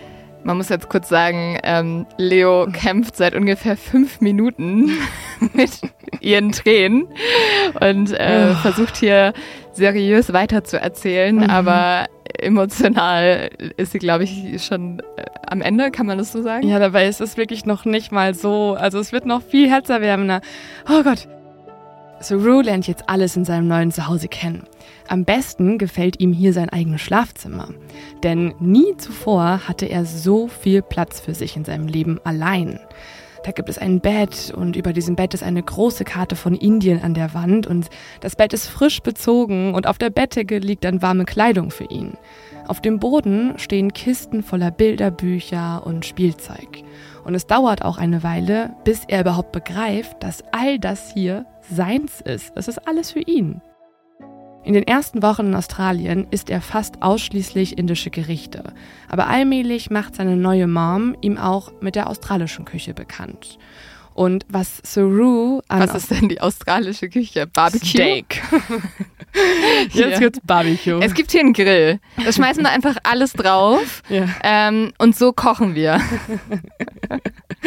Erst, das war's. Erst macht sie sich noch richtig viel Arbeit und macht so indisches Curry und so. Ja. Und irgendwann ist, sind sie so, okay, wir hauen's wieder auf den Grill. Passt schon. Ja. Ja, also das gefällt Eversuru. Also der lernt jetzt alles kennen und was ihn auch sofort begeistert, sind die Ausflüge aufs Land. Seine neuen Eltern nehmen ihn jetzt mit auf den Golfplatz oder in die freie Natur. Hier beobachten sie Vögel oder fahren mit dem Segelboot aufs Wasser hinaus. Sind seine neuen Eltern vielleicht auch sehr reich? Sie sind durchschnittlich reich, würde ich sagen. Aber auch nicht, also nicht arm, nicht, ja, ja, schon. Also reich, du hast gerade in einem Satz Golfplatz und Segelboot erwähnt. ja, also sein Dad ist, äh, seine Eltern sind tatsächlich selbstständig und haben ein Unternehmen für Industrieschläuche, das sie verkaufen und produzieren. Ja, so verdient man immer Geld. Ja. Also ganz kurz, geht jetzt ab von der Thematik, aber ich glaube, eine der reichsten Personen der Welt ist die Person, die den Q-Tip erfunden hat. Weil es einfach jeder Mensch braucht. Ja, das sind so richtig absurde Sachen. Und wir alle haben einen Industrieschlauch zu Hause, das wissen wir auch. Irgendwo bestimmt. Irgendwo schon. Irgendwo. Also zumindest der Handwerker, der zu uns nach Hause kommt, ja. um was zu reparieren, hat einen genau. Industrieschlauch. Genau. Was überhaupt? Ja, egal. Oh gut. Sein neuer Dad ist außerdem auch noch der Besitzer von einem Katamaran, also neben dem Segelboot. Hier hat Saru jetzt auf jeden Fall den Jackpot. Er lernt jetzt zu schwimmen, er lernt zu angeln, er lernt irgendwie auf dem Boot äh, rauszufahren ins Meer und vor allem kann er jetzt auch bis an den Horizont blicken. Und das hat auf ihn eine beruhigende Wirkung, denn wir haben ja vorhin schon oder am mhm. Anfang der Folge darüber gesprochen, Indien ist super voll, überfüllt, da ist es dicht mit Häusern, mit Leuten, es ist wie ein riesiges Labyrinth gewesen für Saru. Und jetzt hat er einfach die Weite und er hat den Ozean und das alles ist einfach auch sehr, sehr schön für ihn. Ja, in Indien ist es tatsächlich so, dass die reichen Menschen, die wohnen ganz oben. Also die wohnen in so Hochhäusern, in den obersten mhm. Apartment-Buildings, weil sie dann den mhm. Horizont sehen können. Mhm. Und die Armen, die sehen das gar nicht. Die sind halt in ihrem ja, Slum und kriegen davon gar nichts mit. Ja, krass, okay, das wusste ich gar nicht. Also das ähm, erklärt, warum das jetzt auch für Saru so, so, so aufregend ist, weil das hat er auch noch nicht vorher gehabt, dass er so, so weit gucken konnte überhaupt. Die Zeit vergeht jetzt und Saru wird immer älter und irgendwann fühlt er sich hier auch zu Hause. Er fühlt sich tatsächlich wie der Sohn der Burleys. Das sind jetzt für ihn Mom und Dad, eben seine australischen Eltern. Er ist ja dann auch mit fünf rübergegangen. Mhm. Das ist tatsächlich ja noch sehr früh, ne? Ja. Also er lernt jetzt auch perfektes Englisch. Also man würde nicht hören, dass er irgendwann mal eine andere Muttersprache hatte. Er verlernt auch tatsächlich seine Muttersprache. Mhm. Also er kann irgendwann kein Hindi mehr. Mhm. Als er zehn Jahre alt ist und schon fünf Jahre in Australien verbracht hat, adoptieren seine Eltern ein zweites Kind aus Indien. Daraufhin sagt er noch ganz niedlich, ich will Shekila wieder haben, seine oh. kleine Schwester. Aber seine Eltern können natürlich nicht jetzt seine Schwester ausfindig machen. Sie ähm, sagen, es ist einfach irgendein Kind, also wie der Zufall es will quasi. Sie haben da auch kein, keine Beschränkung auf irgendein Geschlecht oder so. Ja. Und so bekommt er einen kleinen Bruder namens Mantosch. Das Ding ist jetzt allerdings, Mantosh war auch im gleichen Kinderheim wie Saru am Anfang, nur er war dort zwei Jahre lang. Zwei Jahre lang im gleichen Kinderheim und er ist genau so ein Kind gewesen, mit leeren Augen, mit trauriger Seele, das misshandelt und sogar sexuell missbraucht wurde. Oh und er ist auch so ein Kind, das seinen Kopf gegen die Wand geschlagen hat. Es mhm. hatten mehrere Kinder dort das Problem. Mantush und Saru sind sehr unterschiedlich, was nicht nur an den unterschiedlichen Wesenszügen liegt, sondern auch an den jeweiligen Erfahrungen, die sie in Indien gemacht haben. Also Mantosh weiß noch nicht mal, wo er herkommt. Er weiß nicht, wo er geboren wurde, im Gegensatz zu Saru. Und er kommt erst im geschätzten Alter von neun Jahren nach Australien. Den Geburtstag feiern sie am 30. November. Das ist nämlich der Tag, als er in Australien ankommt. Und es fühlt sich fast so an, als wäre er einfach vom Himmel gefallen und bei den Burleys gelandet. Die beiden Brüder sind aber sehr unterschiedlich. Also Saru zum Beispiel ist sehr schweigsam und zurückhaltend. Mantosh hingegen ist laut und ungehorsam, zumindest am Anfang. Saru will gefallen, Mantosh rebelliert hingegen. Später wird Mantosh leider auch drogensüchtig und verlässt die Familie. Mhm. Das ist tatsächlich auch ein Schicksal, was vielen Adoptivkindern dann passiert. Also sie kommen einfach nicht mit diesen traumatischen Erfahrungen in der Kindheit klar. Ja, und ich glaube, dem muss halt auch bewusst sein, wenn du ein Kind adoptierst, mhm. ähm, natürlich haben die was erlebt und das ist auch so und die müssen das irgendwie verarbeiten. Du kaufst dir ja jetzt kein perfektes Kind. Nee. Das wäre auch irgendwie weiß ich nicht, das finde ich auch verwerflich, diesen Gedanken. Und das ist natürlich super schrecklich, dass er drogensüchtig wird. Adoption ist auch in der Psychologie ein total großes Thema. Also was passiert da überhaupt in Sarus Kopf, in dem Kopf seines Bruders? Das kann uns die Psychotherapeutin und Podcasterin Franka Cerutti besser erklären, die ihr vielleicht aus dem Podcast Psychologie to go schon kennt. Und damit übergeben wir das Wort an Franka. Adoption ist auf jeden Fall ein total vielschichtiges Thema, auch ein Thema, um das sich viele Mythen ranken. Neuere Studien zeigen aber, dass die meisten adoptierten Menschen ein sehr zufriedenes Leben führen und dass auch die Bindungsabbrüche in der Kindheit und vielleicht sogar auch eine reale Ablehnungserfahrung überhaupt keine andauernden Lebensthemen bleiben oder werden müssen, nur weil man halt adoptiert ist. Ich finde es eigentlich schön, wenn man sich klar macht, dass adoptierte Kinder auf jeden Fall totale Wunschkinder sind und dass Adoption ja nicht automatisch daraus resultiert, weil die leiblichen Eltern das Kind an sich abgelehnt haben, sondern weil sie vielleicht in einer ganz herausfordernden Lebenssituation waren und eigentlich für ihr Kind eine gute und förderliche Situation schaffen wollten und bessere Bedingungen, als sie ihnen selbst im Moment ermöglichen können. Und insofern kann auch ein Kind zur Adoption freizugeben ein super verantwortungsvoller und von Liebe getragener Schritt sein und eben nicht automatisch eine Ablehnung des Kindes. Gleichzeitig ist es aber natürlich auch so, dass es manchmal in der Herkunftsfamilie der adoptierten Kinder schon Konflikte gab oder Erkrankungen oder auch Sucht und dass die Kinder in ihrer frühen Biografie sehr schlechte Erfahrungen gemacht haben, vielleicht von Vernachlässigung oder Gewalt und diese Einflussfaktoren, also die frühkindlichen Einflussfaktoren plus vielleicht auch genetische Einflussfaktoren, wie im Fall von psychischer Erkrankung oder Abhängigkeit, die kann dann auch die beste Adoptivfamilie vielleicht nicht zu 100 Prozent ausbügeln. Vielen Menschen ist ihre eigene Herkunft überhaupt nicht so wichtig, aber wenn doch und wenn man mehr über seine Wurzeln und seine Herkunft wissen möchte, kann das natürlich für Kinder aus Auslandsadoption nochmal eine extra Herausforderung sein, gerade wenn es ganz wenige Anhaltspunkte darüber gibt, wie die Adoption zustande kam. Und das kann Menschen auch schon mal sehr zu schaffen machen und ein gewisses Gefühl von Entwurzelung, dass sie das Gefühl haben, über ihre eigene Herkunft und vielleicht auch die damit verbundene Kultur, Sprache und Tradition einfach so wenig zu wissen. Je älter Saru wird, desto australischer fühlt er sich. Saru sagt selbst, er wird zum stolzen Tassie, also zu jemandem, der von der Insel Tasmania kommt. Langsam gesellen sich neben die Indienkarte an seiner Wand auch andere Dinge. Irgendwann hängt Saru ein Red Hot Chili Peppers Poster über die Karte.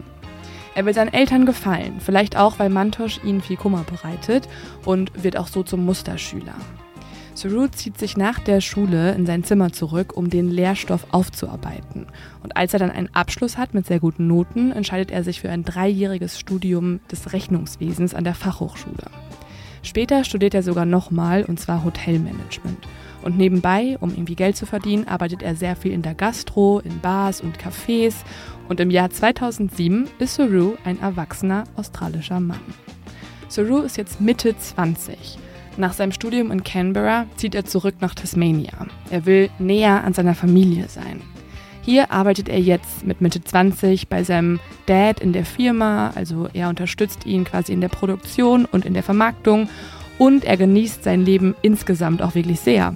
Also Saru hat viele Freunde, er ist mit seinen Eltern sehr eng, ähm, er geht viel raus, er setzt auch nicht den Fokus unbedingt auf Arbeit. Also er sagt immer, er hat es geliebt, viel in Bars zu gehen, er trifft sich mit Freunden, er hat ein paar ja, Beziehungen, kürzere und dann ist es noch perfekter, er verliebt sich auch noch in ein Mädchen namens Lisa, bei der er merkt, das ist jetzt auch noch die Frau, die er heiraten will. Und damit hat Saru ja jetzt eigentlich wirklich ein schönes Leben gefunden, mhm. wenn da nicht immer noch der Punkt wäre, dass er wahrscheinlich irgendwie auch noch an seine Familie denkt, oder? Ja, genau das ist der Punkt. Also eigentlich ist alles perfekt, wenn Saru nicht diese Gedanken hätte. Gedanken an eine lange, lange Zeit zurück, an eine Zeit vor vielen, vielen Jahren. Die Erinnerungen verblassen langsam, aber einige sind noch da. Von den Kühen auf der Straße, von den bunten Gewändern, von einer vergessenen Sprache, die er mal gesprochen hat, von dem Lachen seiner wunderschönen indischen Mutter und von seinem großen Bruder Gudu. Ich glaube, das ist so schrecklich, wenn du, du kannst ja das nie ganz vergessen. Nee, und das hat er auch nicht. Also kurz bevor er einschläft, geht Saru manchmal in Gedanken noch die Straßen zurück zu seinem roten Ziegelsteinhaus, damit er den Weg auch nicht vergisst. Und ja, irgendwie, er hat immer wieder kleine Erinnerungen. Zum Beispiel in der Uni, da studieren auch viele Leute aus Indien. Und als er ihnen dann erzählt, er ist auch indisch, das sehen sie ja auch, aber als er ihnen erzählt, ja, er kommt aus Kalkutta, aber war halt obdachlos und weiß nicht, wo er wirklich herkommt, da können die das gar nicht glauben. Und er muss immer wieder seine Geschichte erzählen. Und natürlich löst das bei ihm auch einen Wunsch aus. Und dieser Wunsch, der entsteht erst ganz langsam, aber wird immer stärker. Und wenn Saru ehrlich zu sich ist, dann weiß er auch, dass dieser Wunsch schon immer da war. Er will sich auf die Suche begeben. Er will wissen, wo er wirklich herkommt, was seine Heimat ist und er will zu seiner Mama zurück und ihr sagen, dass es ihm gut geht. Der Grund, warum Saru seine Kindheit nicht vergisst und auch die Gedanken an seine Mutter einfach nie vergisst, das hat natürlich auch sehr viel mit der Mutterliebe zu tun. Also ein liebevolles Elternteil im Leben zu haben, das ist die Grundlage für ein glückliches Leben für so viele Menschen, für uns Menschen. Und die psychologischen Hintergründe für diese Mutterliebe, die er einfach in sich fühlt, die er nicht vergessen kann, die erklärt uns jetzt auch nochmal die Psychotherapeutin Franka Schirotti. Zunächst mal würde ich gerne den Begriff Mutterliebe natürlich ausdehnen auf enge Bezugspersonen. Das kann auch ein Papa sein oder eine Adoptiv- oder Pflegemutter. Also es muss nicht die leibliche Mutter sein. Sie ist aber natürlich häufig die erste primäre Bezugsperson für kleine Menschlein, wenn sie zur Welt kommen.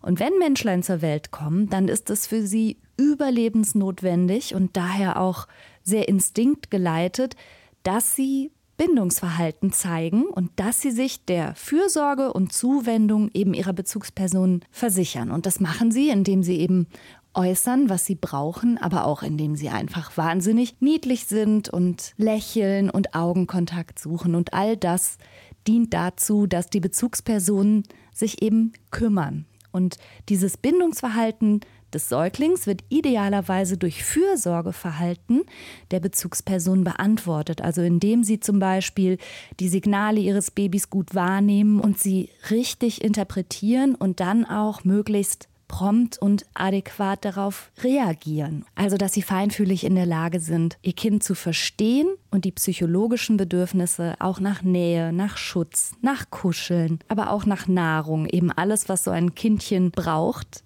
beantworten. Denn eine gute Bindungserfahrung in der frühen Kindheit, so viel wissen wir inzwischen, trägt schon auch ein bisschen über Zeit und Raum hinweg. Also frühere Beziehungserfahrungen haben auch einen Einfluss darauf, wie psychisch stabil zum Beispiel jemand im Erwachsenenalter ist, wie er mit Stress umgeht und auch das eigene Selbstbild, also wie liebenswert die Person sich selber findet und auch wie sehr sie sich auf neue Beziehungen einlassen kann oder auch wie sie romantische Beziehungen gestaltet. Also eine frühe, stabile Mutterliebe, um es mal so zu sagen, oder eben eine gute Bindungserfahrung ist eine tolle Basis für das ganze spätere Leben. Das heißt aber nicht, dass diese Bindungsmuster nicht auch verändert werden können, zum Beispiel durch alternative Bezugspersonen, wenn jetzt zum Beispiel ausgerechnet Mama oder Papa oder eben die Herkunftsfamilie nicht gut in der Lage ist, Bindungsbedürfnisse zu befriedigen und feinfühlig auf ihr Kind zu reagieren. Und da kommen zum Beispiel Adoptivfamilien ins Spiel. Wir machen eine kurze Werbeunterbrechung und sprechen über einen Werbepartner. Nur durch diesen Partner können wir überhaupt diesen Podcast produzieren. Deswegen auch riesengroßes Dankeschön. Ja, und ich muss sagen, durch diesen Partner geht es mir gerade ein bisschen besser, weil ich habe ein Problem. Ähm, ich trinke wirklich, okay. ja, ich habe wirklich ein Problem. Ich trinke viel zu wenig Wasser. Also wirklich. Also ja. meine Mutter hat früher schon immer ja. gesagt, du sollst irgendwie zweieinhalb Liter bis drei Liter Wasser am Tag trinken. Es ist ehrlich gesagt mega gesund, auch gerade wenn du irgendwie ein bisschen auf deine Ernährung achten willst, wenn du ein bisschen fitter sein willst, solltest du richtig viel Wasser trinken. Und ich mache das immer nicht. Und dann wundere ich mich so krass, warum ich abends so starke Kopfschmerzen habe. Das hattest du ja echt früher so viel. Dann hattest du abends so krasse Kopfschmerzen. Dann war ich immer so, Lynn, hast du heute was getrunken?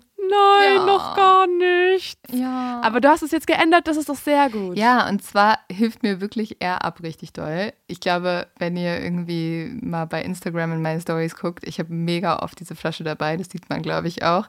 Und ich liebe ja eher ab, weil manchmal fällt mir nur Wasser trinken schon schwer. Ich finde es langweilig, ich habe da keinen Bock drauf. Und bei Air Up, das ist ja das mhm. Geile, du trinkst nur Wasser, aber es gibt halt solche Duftpots, die setzt du oben auf die Flasche drauf und dann hat das Wasser einen Geschmack. Und zwar irgendwie nach Himbeer, Zitrone, Voll. nach Ananas, nach Eiskaffee. Mein absoluter Favorit ist mit Abstand gerade Cola, weil das ist richtig intensiv. Mm. Also ist natürlich nicht wie pure Cola, aber du hast halt so einen Geschmack davon und das macht es schon viel geiler, das Wasser. Und falls ihr es mal ausprobieren möchtet, es gibt über 20 Geschmacksrichtungen. Also ich glaube, es ist für jeden was ja. dabei. Und es ist tatsächlich nur Wasser. Also ihr nehmt keine Zusatzstoffe auf, kein Zucker, keine Kalorien. Und es gibt jetzt auch ganz neu die zweite Generation von den Air-Up-Flaschen. Da gibt es zwei unterschiedliche neue Farben. Also ihr könnt auch fürs Auge auswählen, mhm. was euch am besten passt. Außerdem ist das Ganze auch spülmaschinenfest. Falls ihr jetzt mal vorbeischauen wollt, dann klickt doch mal in unsere Folgenbeschreibung. Dort findet ihr nämlich den Link und Infos und alles, was ihr braucht. Und dann könnt auch ihr mal AirUp ausprobieren. Ja, testet das auf jeden Fall mal. Also mich begleitet diese Flasche überall hin, ob das Recherchereisen sind. Ich werde sie auch jetzt mit in Urlaub nehmen oder jetzt äh, in meinem Alltag. Und meine Mama wäre stolz auf mich, weil jetzt trinke ich endlich mal genug Wasser. Ich bin auch stolz auf dich. Ja. Ich bin wie deine Mama. Und jetzt geht's weiter mit der Folge.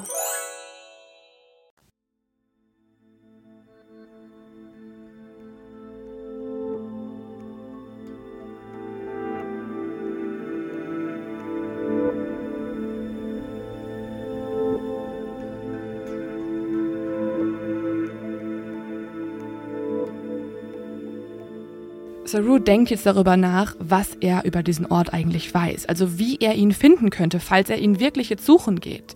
Er versucht sich immer wieder in sich hineinzuversetzen, als er fünf Jahre alt war. Er weiß, dass da der Name existiert, Ginestly oder Ginnesley. Er weiß noch nicht mal mehr, was mhm. dieser Name eigentlich ist. Also es könnte ein Geburtsort sein, es könnte ein Wohnviertel sein oder eine Straße. Er weiß auch nicht, wie der Name geschrieben wird oder wie er wirklich ausgesprochen wird. Dann erinnert er sich noch an einen zweiten Namen und dieser Name heißt Bedampur. Das war der Ort, wo er in den Zug eingestiegen ist. Aber auch da ist er sich gar nicht mehr sicher. Er schaut dann auch im Internet nach und fragt Freunde, ob diese Orte existieren. Aber das Problem ist, es gibt total viele Orte, die so heißen. Also es gibt Bedampur, es gibt Bedampor, es gibt alle möglichen Schreibweisen von dieser Stadt. Und so kann er nicht erfahren, welche wirklich seine Heimat ist. Er versucht sich jetzt auch an andere Dinge zu erinnern, aber wirklich viel mehr fällt ihm nicht mehr ein. Er weiß halt, dass er damals lange im Zug war. Er weiß aber nicht, wie lange genau. Also es könnten zwölf Stunden gewesen sein, vielleicht auch mehr, vielleicht auch weniger. Was er aber auf jeden Fall doch noch weiß, ist seine Erinnerung an den Ort, wo er eingestiegen ist. Er weiß, es war ein Bahnhof und an diesem Bahnhof war nur ein Bahnsteig, eine große Fußgängerüberführung und ein Wasserturm.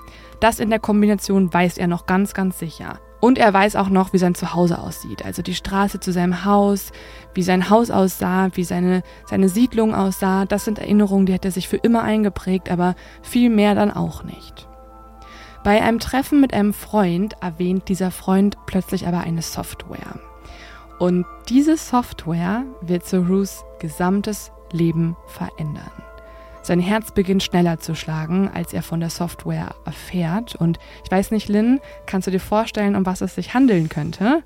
Ich glaube, ich weiß jetzt, warum du diese, diesen Fall ausgewählt ja. hast, weil es gibt eine Software, die du über alles liebst, sehr, sehr gerne benutzt, auch immer bei Recherchen, und das ist Google Earth.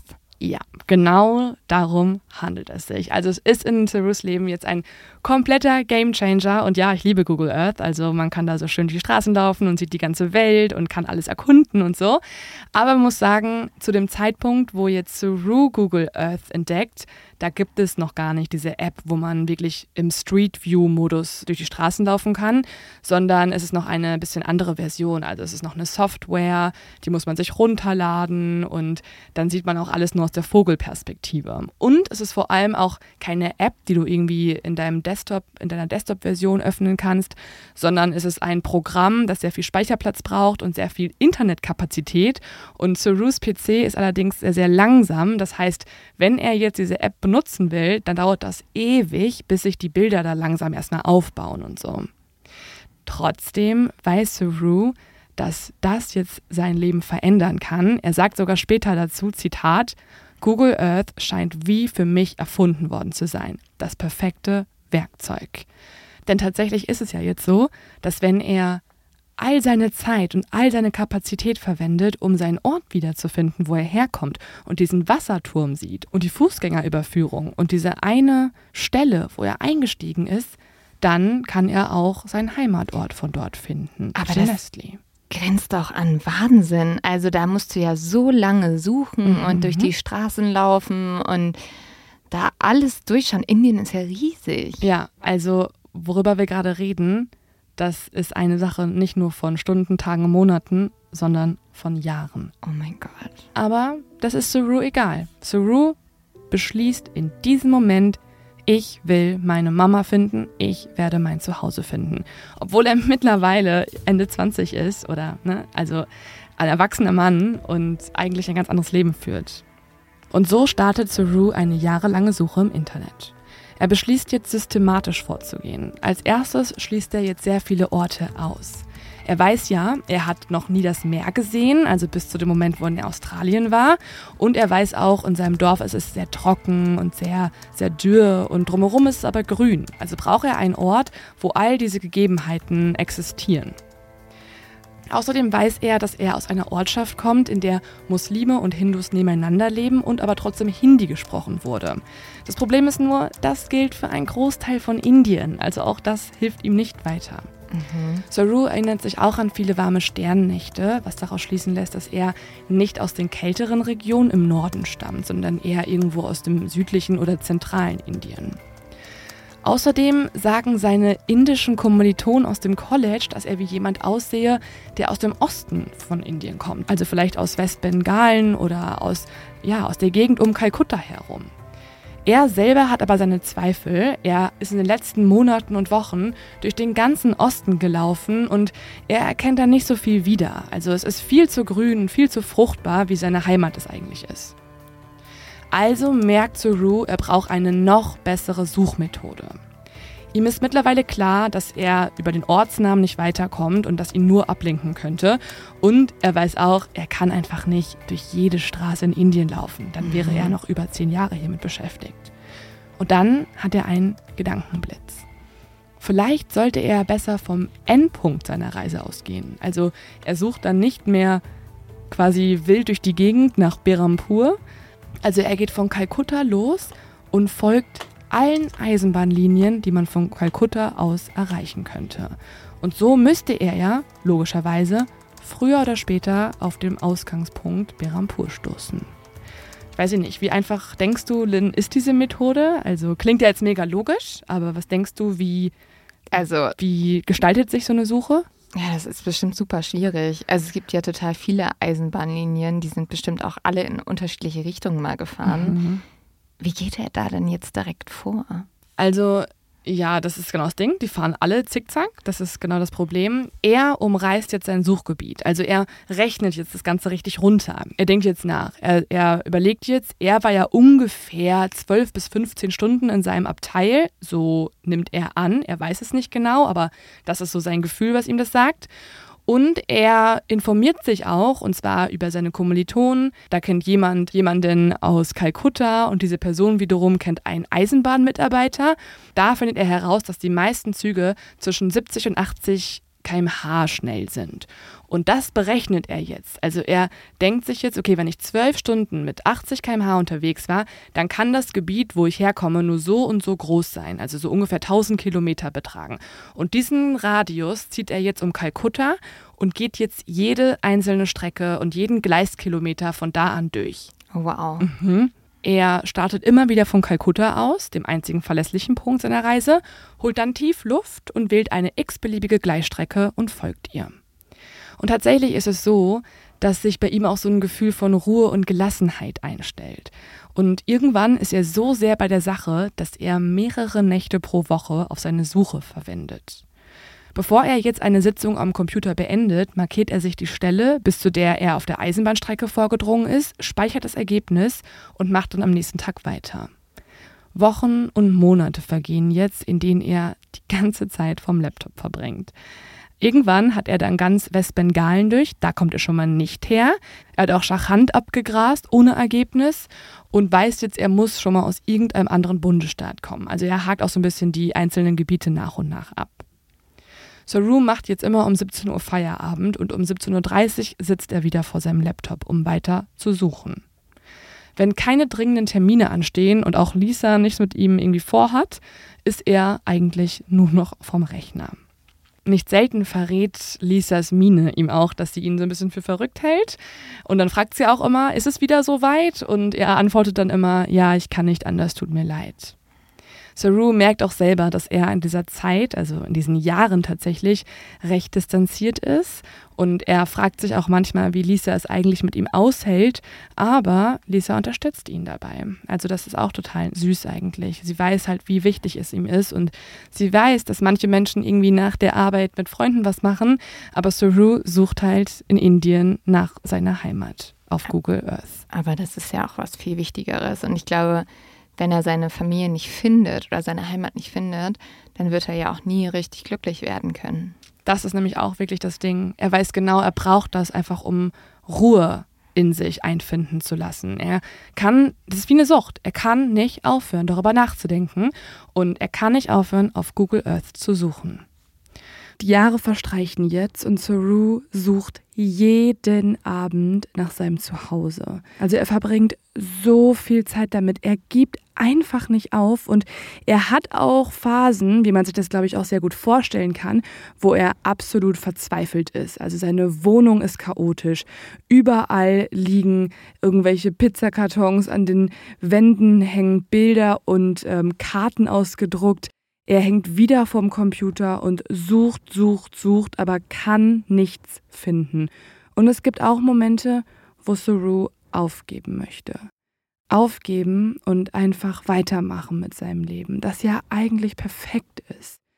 Aufgeben und die Vergangenheit Vergangenheit sein lassen und seine indische Mama vergessen möchte aber es geht nicht. Er ist verzweifelt und sucht, aber er kann auch nicht aufhören. Und die Jahre verstreichen, er glaubt eigentlich schon gar nicht mehr daran, dass es irgendwann funktioniert, weil er ist jetzt fast alles in diesem 1000 Kilometer Radius abgelaufen. Er hat alles versucht und er kommt zu dem Punkt, wo er Streitigkeiten hat mit seiner Freundin, mit seiner Familie, viele Freunde auch verloren hat, aber sich trotzdem wieder im Zimmer verkriecht und an den Computer setzt.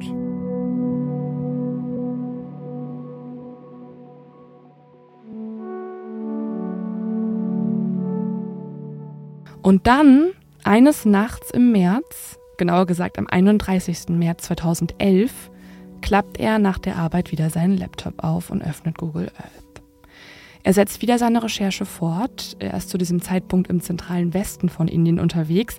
Eigentlich viel zu weit weg. Mhm. Normalerweise geht er immer nur diese 1000 Kilometer im Radius ab. Aber jetzt gerade hat es ihn irgendwie in den zentralen Westen verschlagen, weil er einer Schiene dann doch ein bisschen länger gefolgt ist als nötig. Langsam verändert sich die Landschaft, die er aus der Vogelperspektive beobachtet. Erst ist sie noch recht staubig, dann ist sie sehr grün und dann ist da ein großer blauer See. Er sieht außerdem viel Ackerland, ein paar Gebäude und dann ist zwischen all diesem Ackerland und diesen Gebäuden ein kleines blaues Symbol, ein Bahnhof. Er zoomt an diesem Bahnhof heran und erkennt, es ist ein Bahnsteig mit nur einem Gleis und mit einer Fußgängerüberführung und da ist auch noch ein Wasserturm. Oh. Saru hält jetzt die Luft an. Er zoomt näher heran und klickt auf das blaue Bahnhofssymbol, um den Namen zu sehen. Und er liest Bodampur. Es ist tatsächlich ein anderer Name. Also Saru hat in den Jahren danach die Namen seiner Heimatsorte, also Bedampur falsch sich gemerkt. Es war gar nicht Bedampur und es war auch nicht Ginestli. Das war eigentlich ein anderer Name. Er hat sie nur in seiner kindlichen Art etwas abgewandelt. Er hat den Ort aber gefunden. Alles passt. Sein Herz setzt jetzt aus. Der Bahnhof, der Name, die Überquerung, der Wasserturm. Alles entspricht haargenau seinen Erinnerungen von damals. Und das bedeutet auch, dass ganz in der Nähe von diesem Ort seine Heimat sein muss, Ginistly. Saru bewegt die Maus jetzt Richtung Norden. Sein Herz klopft immer schneller.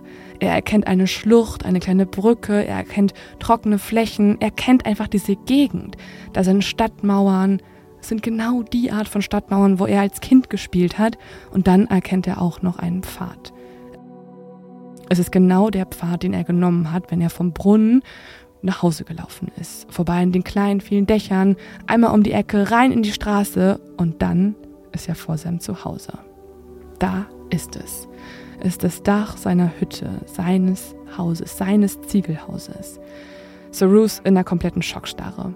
Und währenddessen sitzt er ja jetzt in Australien, mhm. also Kilometer entfernt vor einem Computer. Mhm. Das ist unglaublich. Mhm, komplett. Komplett. Also Saru ist jetzt in der Schockstarre. Der der guckt einfach nur noch auf dieses Dach. Der hat dieses Dach gefunden, dieses Haus. Mhm. Und er kann sich nicht bewegen. Er ist wirklich einfach unter Schock. Und gleichzeitig durchströmt ihn aber auch ein Gefühl von Begeisterung und Freude. Und Irgendwann löst er sich, er springt vom Schreibtisch hoch und er rennt zu Lisa ins Schlafzimmer. Mittlerweile ist es schon 1 Uhr nachts, Lisa ist schon längst am Schlafen. Trotzdem reißt er die Tür auf und schreit nur, ich habe es gefunden, ich habe es gefunden. Ja. Und er springt hoch und er freut sich und Lisa springt natürlich jetzt auch sofort mit ihm auf und die beiden rennen zum Computer und sie umarmt ihn und grinst ihn an und sagt einfach nur, Saru, du hast es geschafft. Oh mein Gott. Mhm. Wie lange hat er jetzt gesucht? Fünf Jahre. Die ganze Zeit, ne? Die ganze Zeit. Aber was macht er jetzt? Was macht er mit diesem Namen? Naja, also er weiß jetzt einfach, wo er herkommt. Er findet jetzt auch den wirklichen Namen raus. Das ist auch total krass. Er hat seinen Namen immer falsch gesagt und geschrieben. Eigentlich mhm. heißt die Kleinstadt Ganesh Tale, also zwei unterschiedliche Namen. Also Ganesh und dann nochmal Tale, mhm. ähm, zwei Wörter. Aber seine kindliche verfälschte Aussprache hat es halt zu einem Wort gemacht. Ah. Mhm.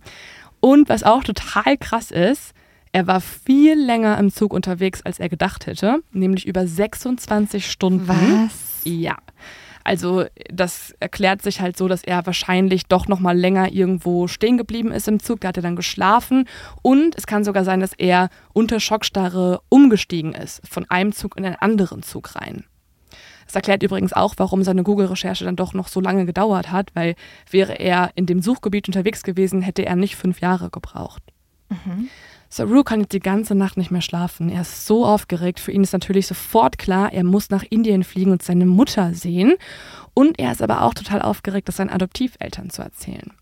Denn, auch total krass, er hat denen gar nichts erzählt von seiner Suche, weil er hatte halt Angst, dass er die verletzen könnte. Weil, ist ja klar, ne, die haben ein Kind adoptiert und wenn dieses Kind ja. fünf Jahre lang die ganze Zeit auf Google Earth sucht, nachts, dann könnte man sich ja auch denken, dass er vielleicht irgendwie die Eltern nicht so Ja. doll liebt oder Genau.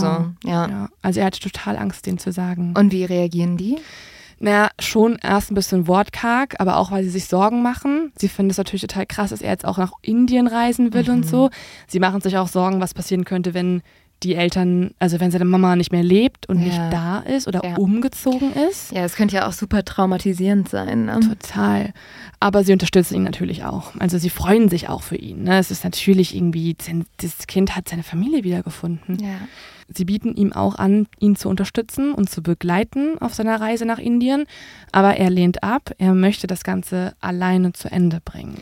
Aber das fand ich voll stark von den Eltern. Also, Ja. dass die sogar anbieten, mitzukommen. Ah, Die Eltern, die australischen Eltern sind auch ganz, ganz, ganz niedlich, ganz herzlich auch in Interviews und so. Die nächsten Monate über besorgt sich jetzt Saru alles, was er braucht, also ein Visum, er muss sich nochmal impfen lassen und er kauft sich natürlich auch ein Flugticket. Am Flughafen gibt ihm seine Adoptivmama jetzt ein Fotoalbum mit Kinderfotos von ihm, was auch sehr schlau ist, weil wahrscheinlich erkennt ihn ja auch keiner mehr. Ja. Ich meine, er hat auch typisch australische Funktionskleidung an. So, er reist als Ja. Tourist nach Indien quasi vom äußeren Erscheinungsbild oder von seiner Kleidung zumindest her. Elf Monate nach seiner Entdeckung mitten in der Nacht sitzt er jetzt im Flugzeug. An einem späten Sonntagnachmittag im Februar 2012 landet Saru in Indore, der größten Stadt in Madhya Pradesh.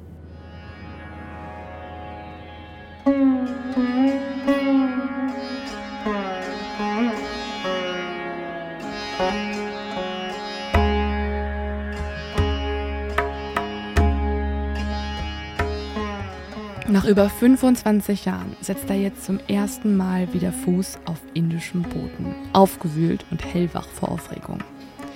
Die Sonne sticht vom Himmel und das Gedränge der Menschenmenge um den Flughafen herum ist ihm vertraut, aber es wirkt alles viel schmutziger und lauter, als er es in Erinnerung hatte. Er hat sich jetzt auch so ein bisschen an die australischen Verhältnisse gewöhnt und deswegen ist dieser schweflige Gestank aus dem Abwasserkanal und so weiter, das ist alles zu viel für ihn und es macht ihn auch so ein bisschen benommen. Er nimmt sich jetzt ein Taxi und fährt mit dem Taxi bis zu seinem Heimatdorf. Auf dem Weg dorthin raucht er aus Nervosität Zigaretten, obwohl er eigentlich sonst gar nicht raucht, aber er muss sich irgendwie beruhigen, denkt er sich. Die Straßen sind super verstopft vor Ganesh Tele und das Taxi kommt auch nur im Schritttempo voran. Die ganze Stadt scheint irgendwie auf den Beinen zu sein. Er sieht überall die mittlerweile motorisierten Rikschas und auch Autos und Motorräder, die nun die Straßen verstopfen. Also er erkennt zwar seine Heimat wieder, aber sie hat sich verändert, definitiv. Er gelangt jetzt an eine Straßenecke, wo er aussteigt und zu Fuß weiterläuft. Und ab jetzt geht alles ganz automatisch. Also er folgt jetzt nur noch seinem Instinkt. Er biegt jetzt links ab, um auf das Zentrum von Ganeshtalet zuzusteuern. Und unwillkürlich verlangsamen sich hier auch seine Schritte und er fängt an zu zittern. Er denkt sich jetzt auch, was ist, wenn die Familie nicht mehr da ist? Was ist, wenn diese Hütte abgerissen wurde? Was ist, wenn da nichts mehr ist? Saru versucht jetzt seine Erwartungen irgendwie zu managen und klein zu halten. Er stellt sich jetzt einfach darauf ein, dass es passieren könnte, dass niemand mehr da ist. Und er steuert immer weiter durch die Straßen. Sein Herz schlägt ihm bis zum Hals. Und dann sieht er das Ziegelhaus. Es ist schon mal noch da, das ist gut. Er geht immer näher heran und steht dann davor. Das Haus ist winzig klein, aber unverkennbar ist es das gleiche Haus aus seiner Kindheit. Oh mein Gott. Ja, so krass. Er späht jetzt durch einen Ritz und erschreckt sich. Die kleine Feuerstelle ist offenbar schon lange nicht mehr benutzt worden und auf dem Boden liegt eine dicke Staubschicht. Saru realisiert, hier hat schon lange niemand mehr gewohnt.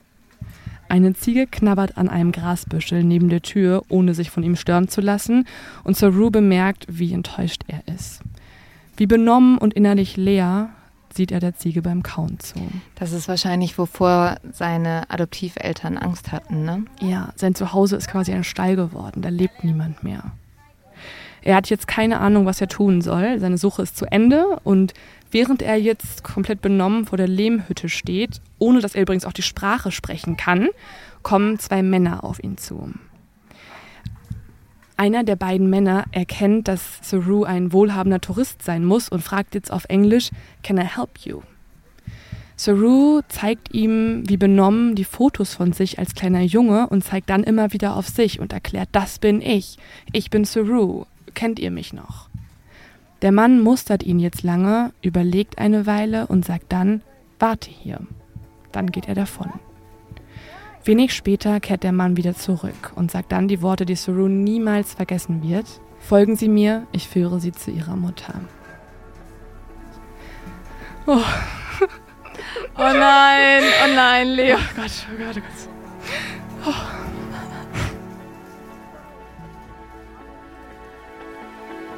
Oh Gott, mein Herz. Mhm. Es schlägt.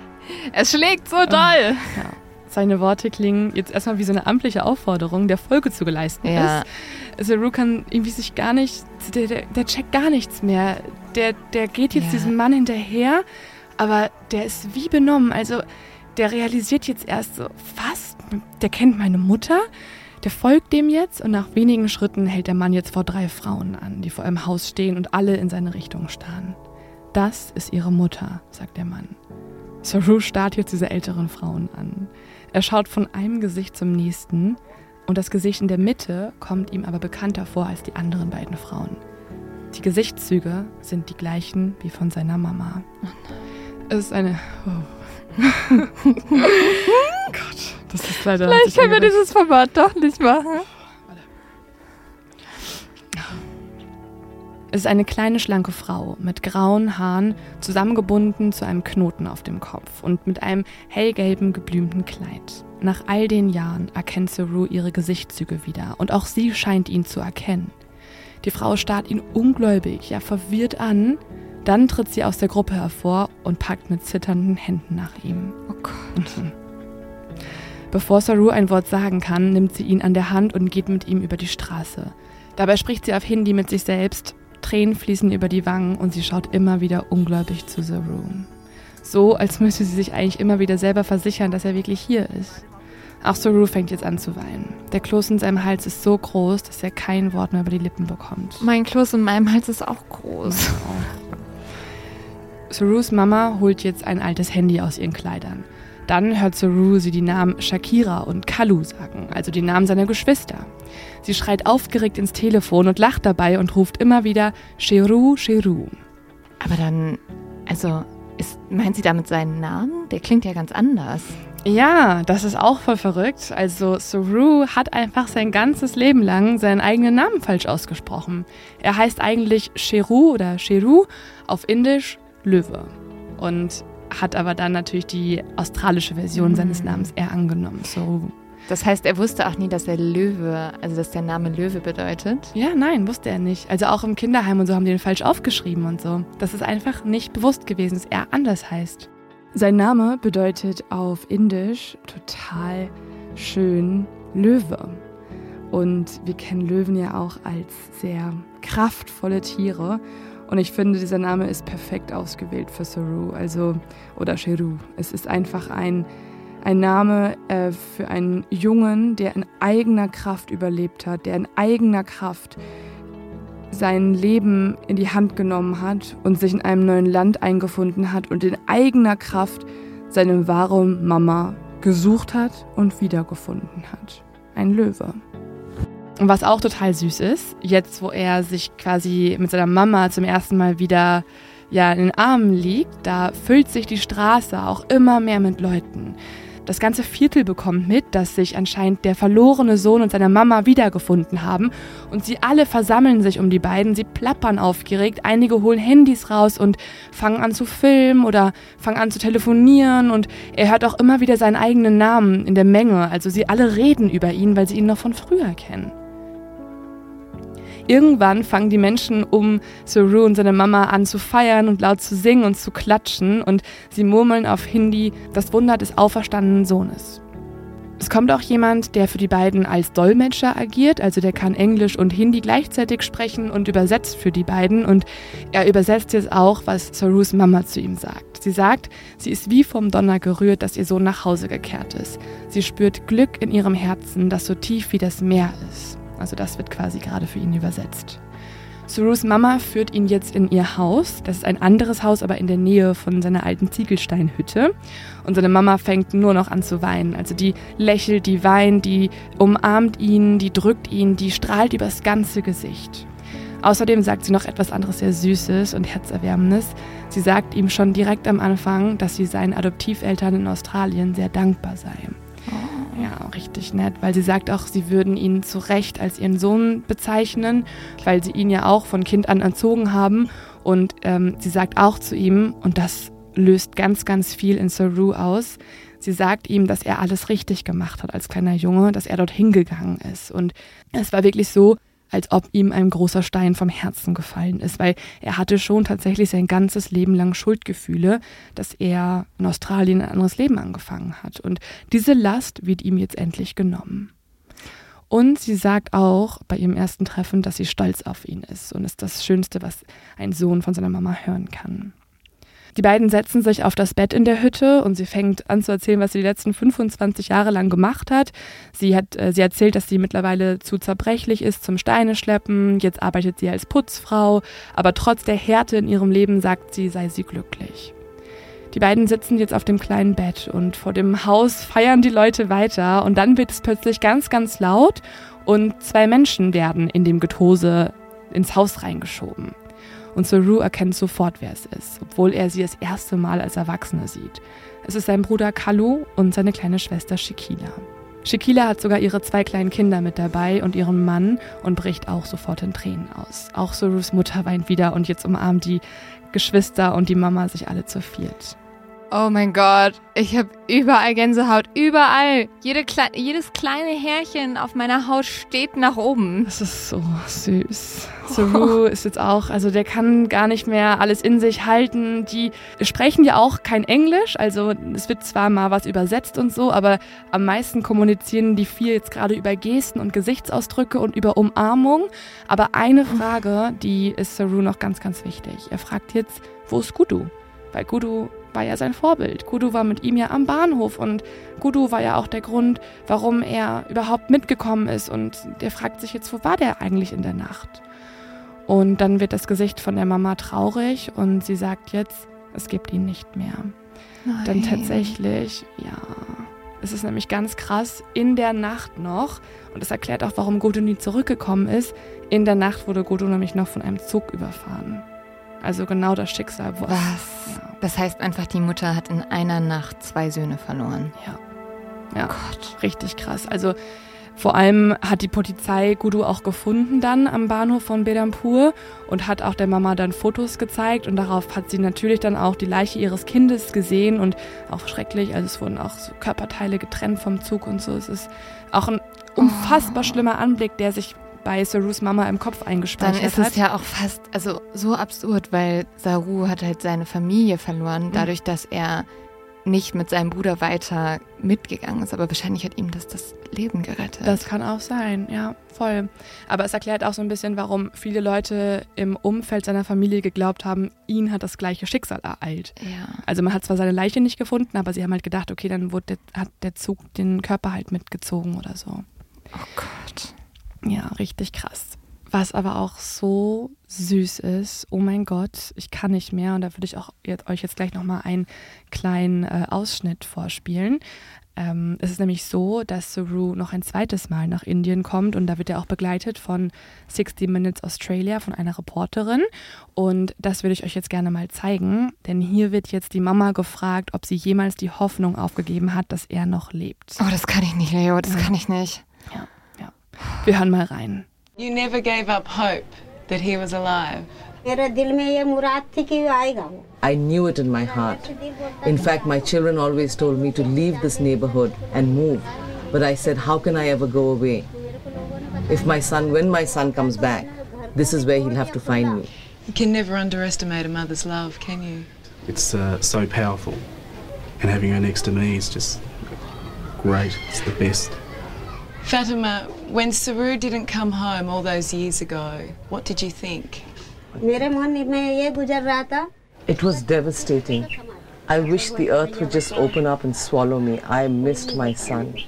I was like a mad woman. Ja, also, puh, Leute, kurz einmal durchatmen. Ähm, also, die Reporterin hat ja gefragt. Sie haben niemals die Hoffnung aufgegeben, dass er lebt, oder? Und darauf antwortet Sarus Mutter, ich wusste es in meinem Herzen. Tatsächlich ist es so, dass meine Kinder mir immer gesagt haben, dass ich die Gegend hier verlassen soll und umziehen soll. Aber ich habe mir gedacht, wie hätte ich jemals weggehen können, wenn mein Sohn mich suchen würde wie soll er mich dann finden? Mhm. Oh mein Gott. Mhm. dann sagt ja die Reporterin zu Saru, man kann die Liebe einer Mutter niemals unterschätzen, nicht wahr? Mhm. Und er sagt, sie ist so stark und sie neben mir zu haben, ist das Beste. Ja. Und dann fragt die Reporterin auch noch, was Sarus Mama damals gedacht hat, als er nicht nach Hause gekommen ist. Und ähm, sie sagt dann, es war vernichtend. Ich habe gehofft, dass die Erde sich öffnet und mich verschluckt. Ich habe meinen Sohn vermisst. Ich war eine kranke Frau. Ja.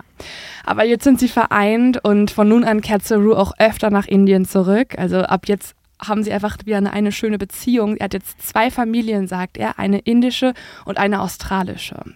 Und was auch noch ein kleiner Trost ist, also das ist jetzt auch total absurd, aber durch den Verlust von zwei Söhnen hatte die Familie das Geld, dass die anderen beiden, Kalu und Shekila, in die Schule gehen konnten. Und Shekila ist jetzt Lehrerin und Kalu arbeitet in einer Fabrik. Also das hat sich sozusagen für die Familie dann als kleinen Trost doch noch verbessert. Und ab jetzt haben sie ja wieder den einen Sohn zurückbekommen. Und ja, also sie verbringen jetzt Zeit zusammen und was auch so süß ist, deswegen habe ich es vorhin einmal angeteased.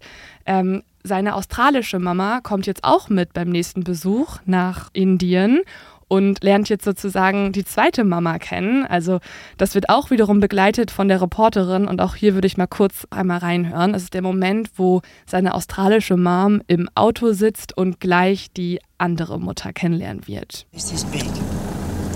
This is an experience that I never ever dreamt I would be having. It's going to be man kann leider ja nicht sehen, was gerade passiert ist, aber ihr könnt euch das auf YouTube anschauen. Da gibt es auch den Beitrag von 60 Minutes Australia. Und hier sieht man, wie die drei, also die Reporterin mit Saru und seiner australischen Mom im Auto sitzt und dann steigen sie aus und Saru nimmt seine australische Mom an die Hand und geht dann zu seiner indischen Mutter. Die beiden stellen sich vor, sie umarmen sich und also man sieht auch sofort, wie die australische Mama sofort anfängt zu weinen und ja, und dann umarmen sie sich zu dritt und dann sagt die indische Mutter auch ganz niedlich, er ist dein Sohn, pass gut oh. auf ihn auf. Oh, ja, das ist also, oh, so, und ich bin, oh schau. Gott. Ja, ja, das ist einfach, das ist einfach zu viel. Aber so schön eigentlich. Mhm. Also ich glaube, dass wir gerade so emotional werden, ist, weil es einfach, also dass die alle zueinander gefunden haben, ist so unwahrscheinlich. Und manchmal schreibt halt dann wirklich, okay, sorry, jetzt wird's ultra kitschig. Mhm.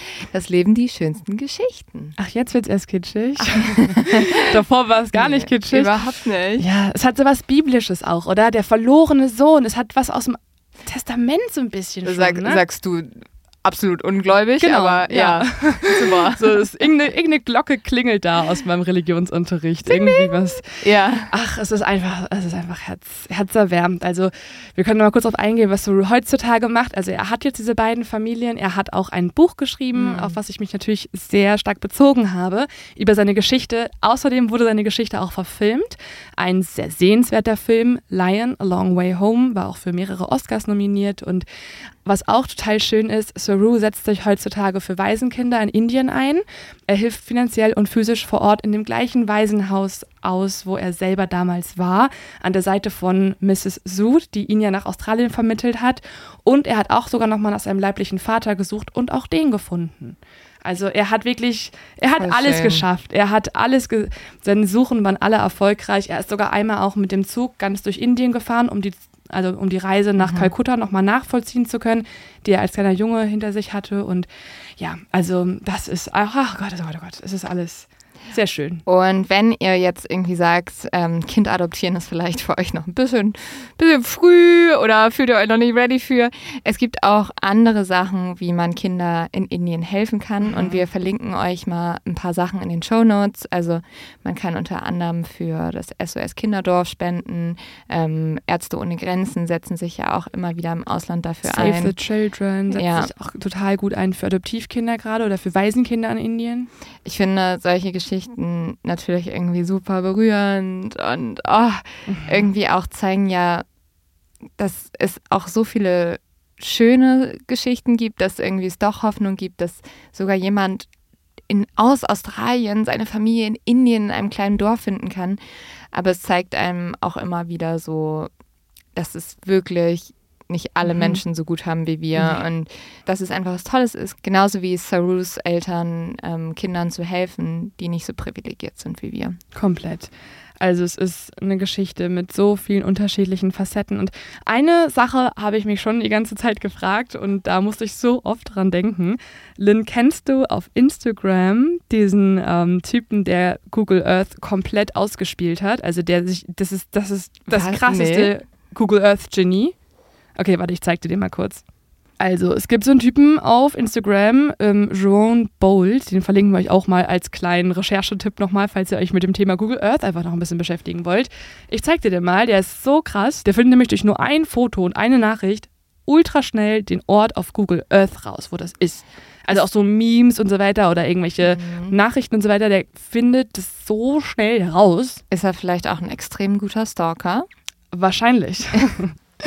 Also ich frage mich die ganze Zeit, was wäre passiert, hätte es den damals schon gegeben? Ja, das hätte wahrscheinlich Saru sehr viel Zeit ähm, erspart. Aber gut, ähm, falls jemand von euch noch jemanden sucht oder seinen Ex-Freund stalken will, here you go. Und bevor diese Folge endet, geben wir das Wort ja immer an eine Person, die wir interessant und spannend und bewundernswert finden. Und das ist in diesem Fall die Journalistin und Menschenrechtsaktivistin Düsen Tekay die für ihre dokumentarische und journalistische Arbeit unter anderem mit dem Bundesverdienstkreuz ausgezeichnet wurde. Und sie erzählt uns, was Liebe für sie ist.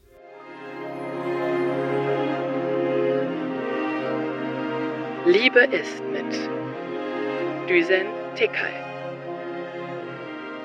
Liebe ist. Liebe ist.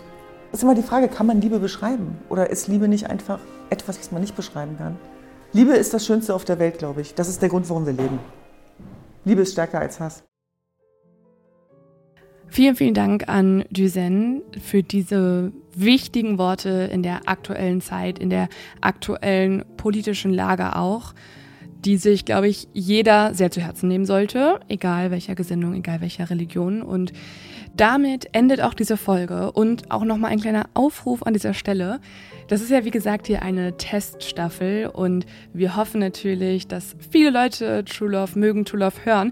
Aber wir sind alle auch ein bisschen in der Verantwortung, dass sie von True Love mitbekommen und diese Geschichten überhaupt erst mal finden. Deswegen schickt diese Folge gerne Leuten zu, wo ihr denkt, dass sie Mut machen kann, dass sie der Person gefallen könnte. Bewertet den Podcast, gebt uns Feedback, folgt uns auf Instagram. Die ganze Interaktion mit euch, die bedeutet uns so so viel und die ist so essentiell für unsere Arbeit und auch die Zukunft dieses Podcasts.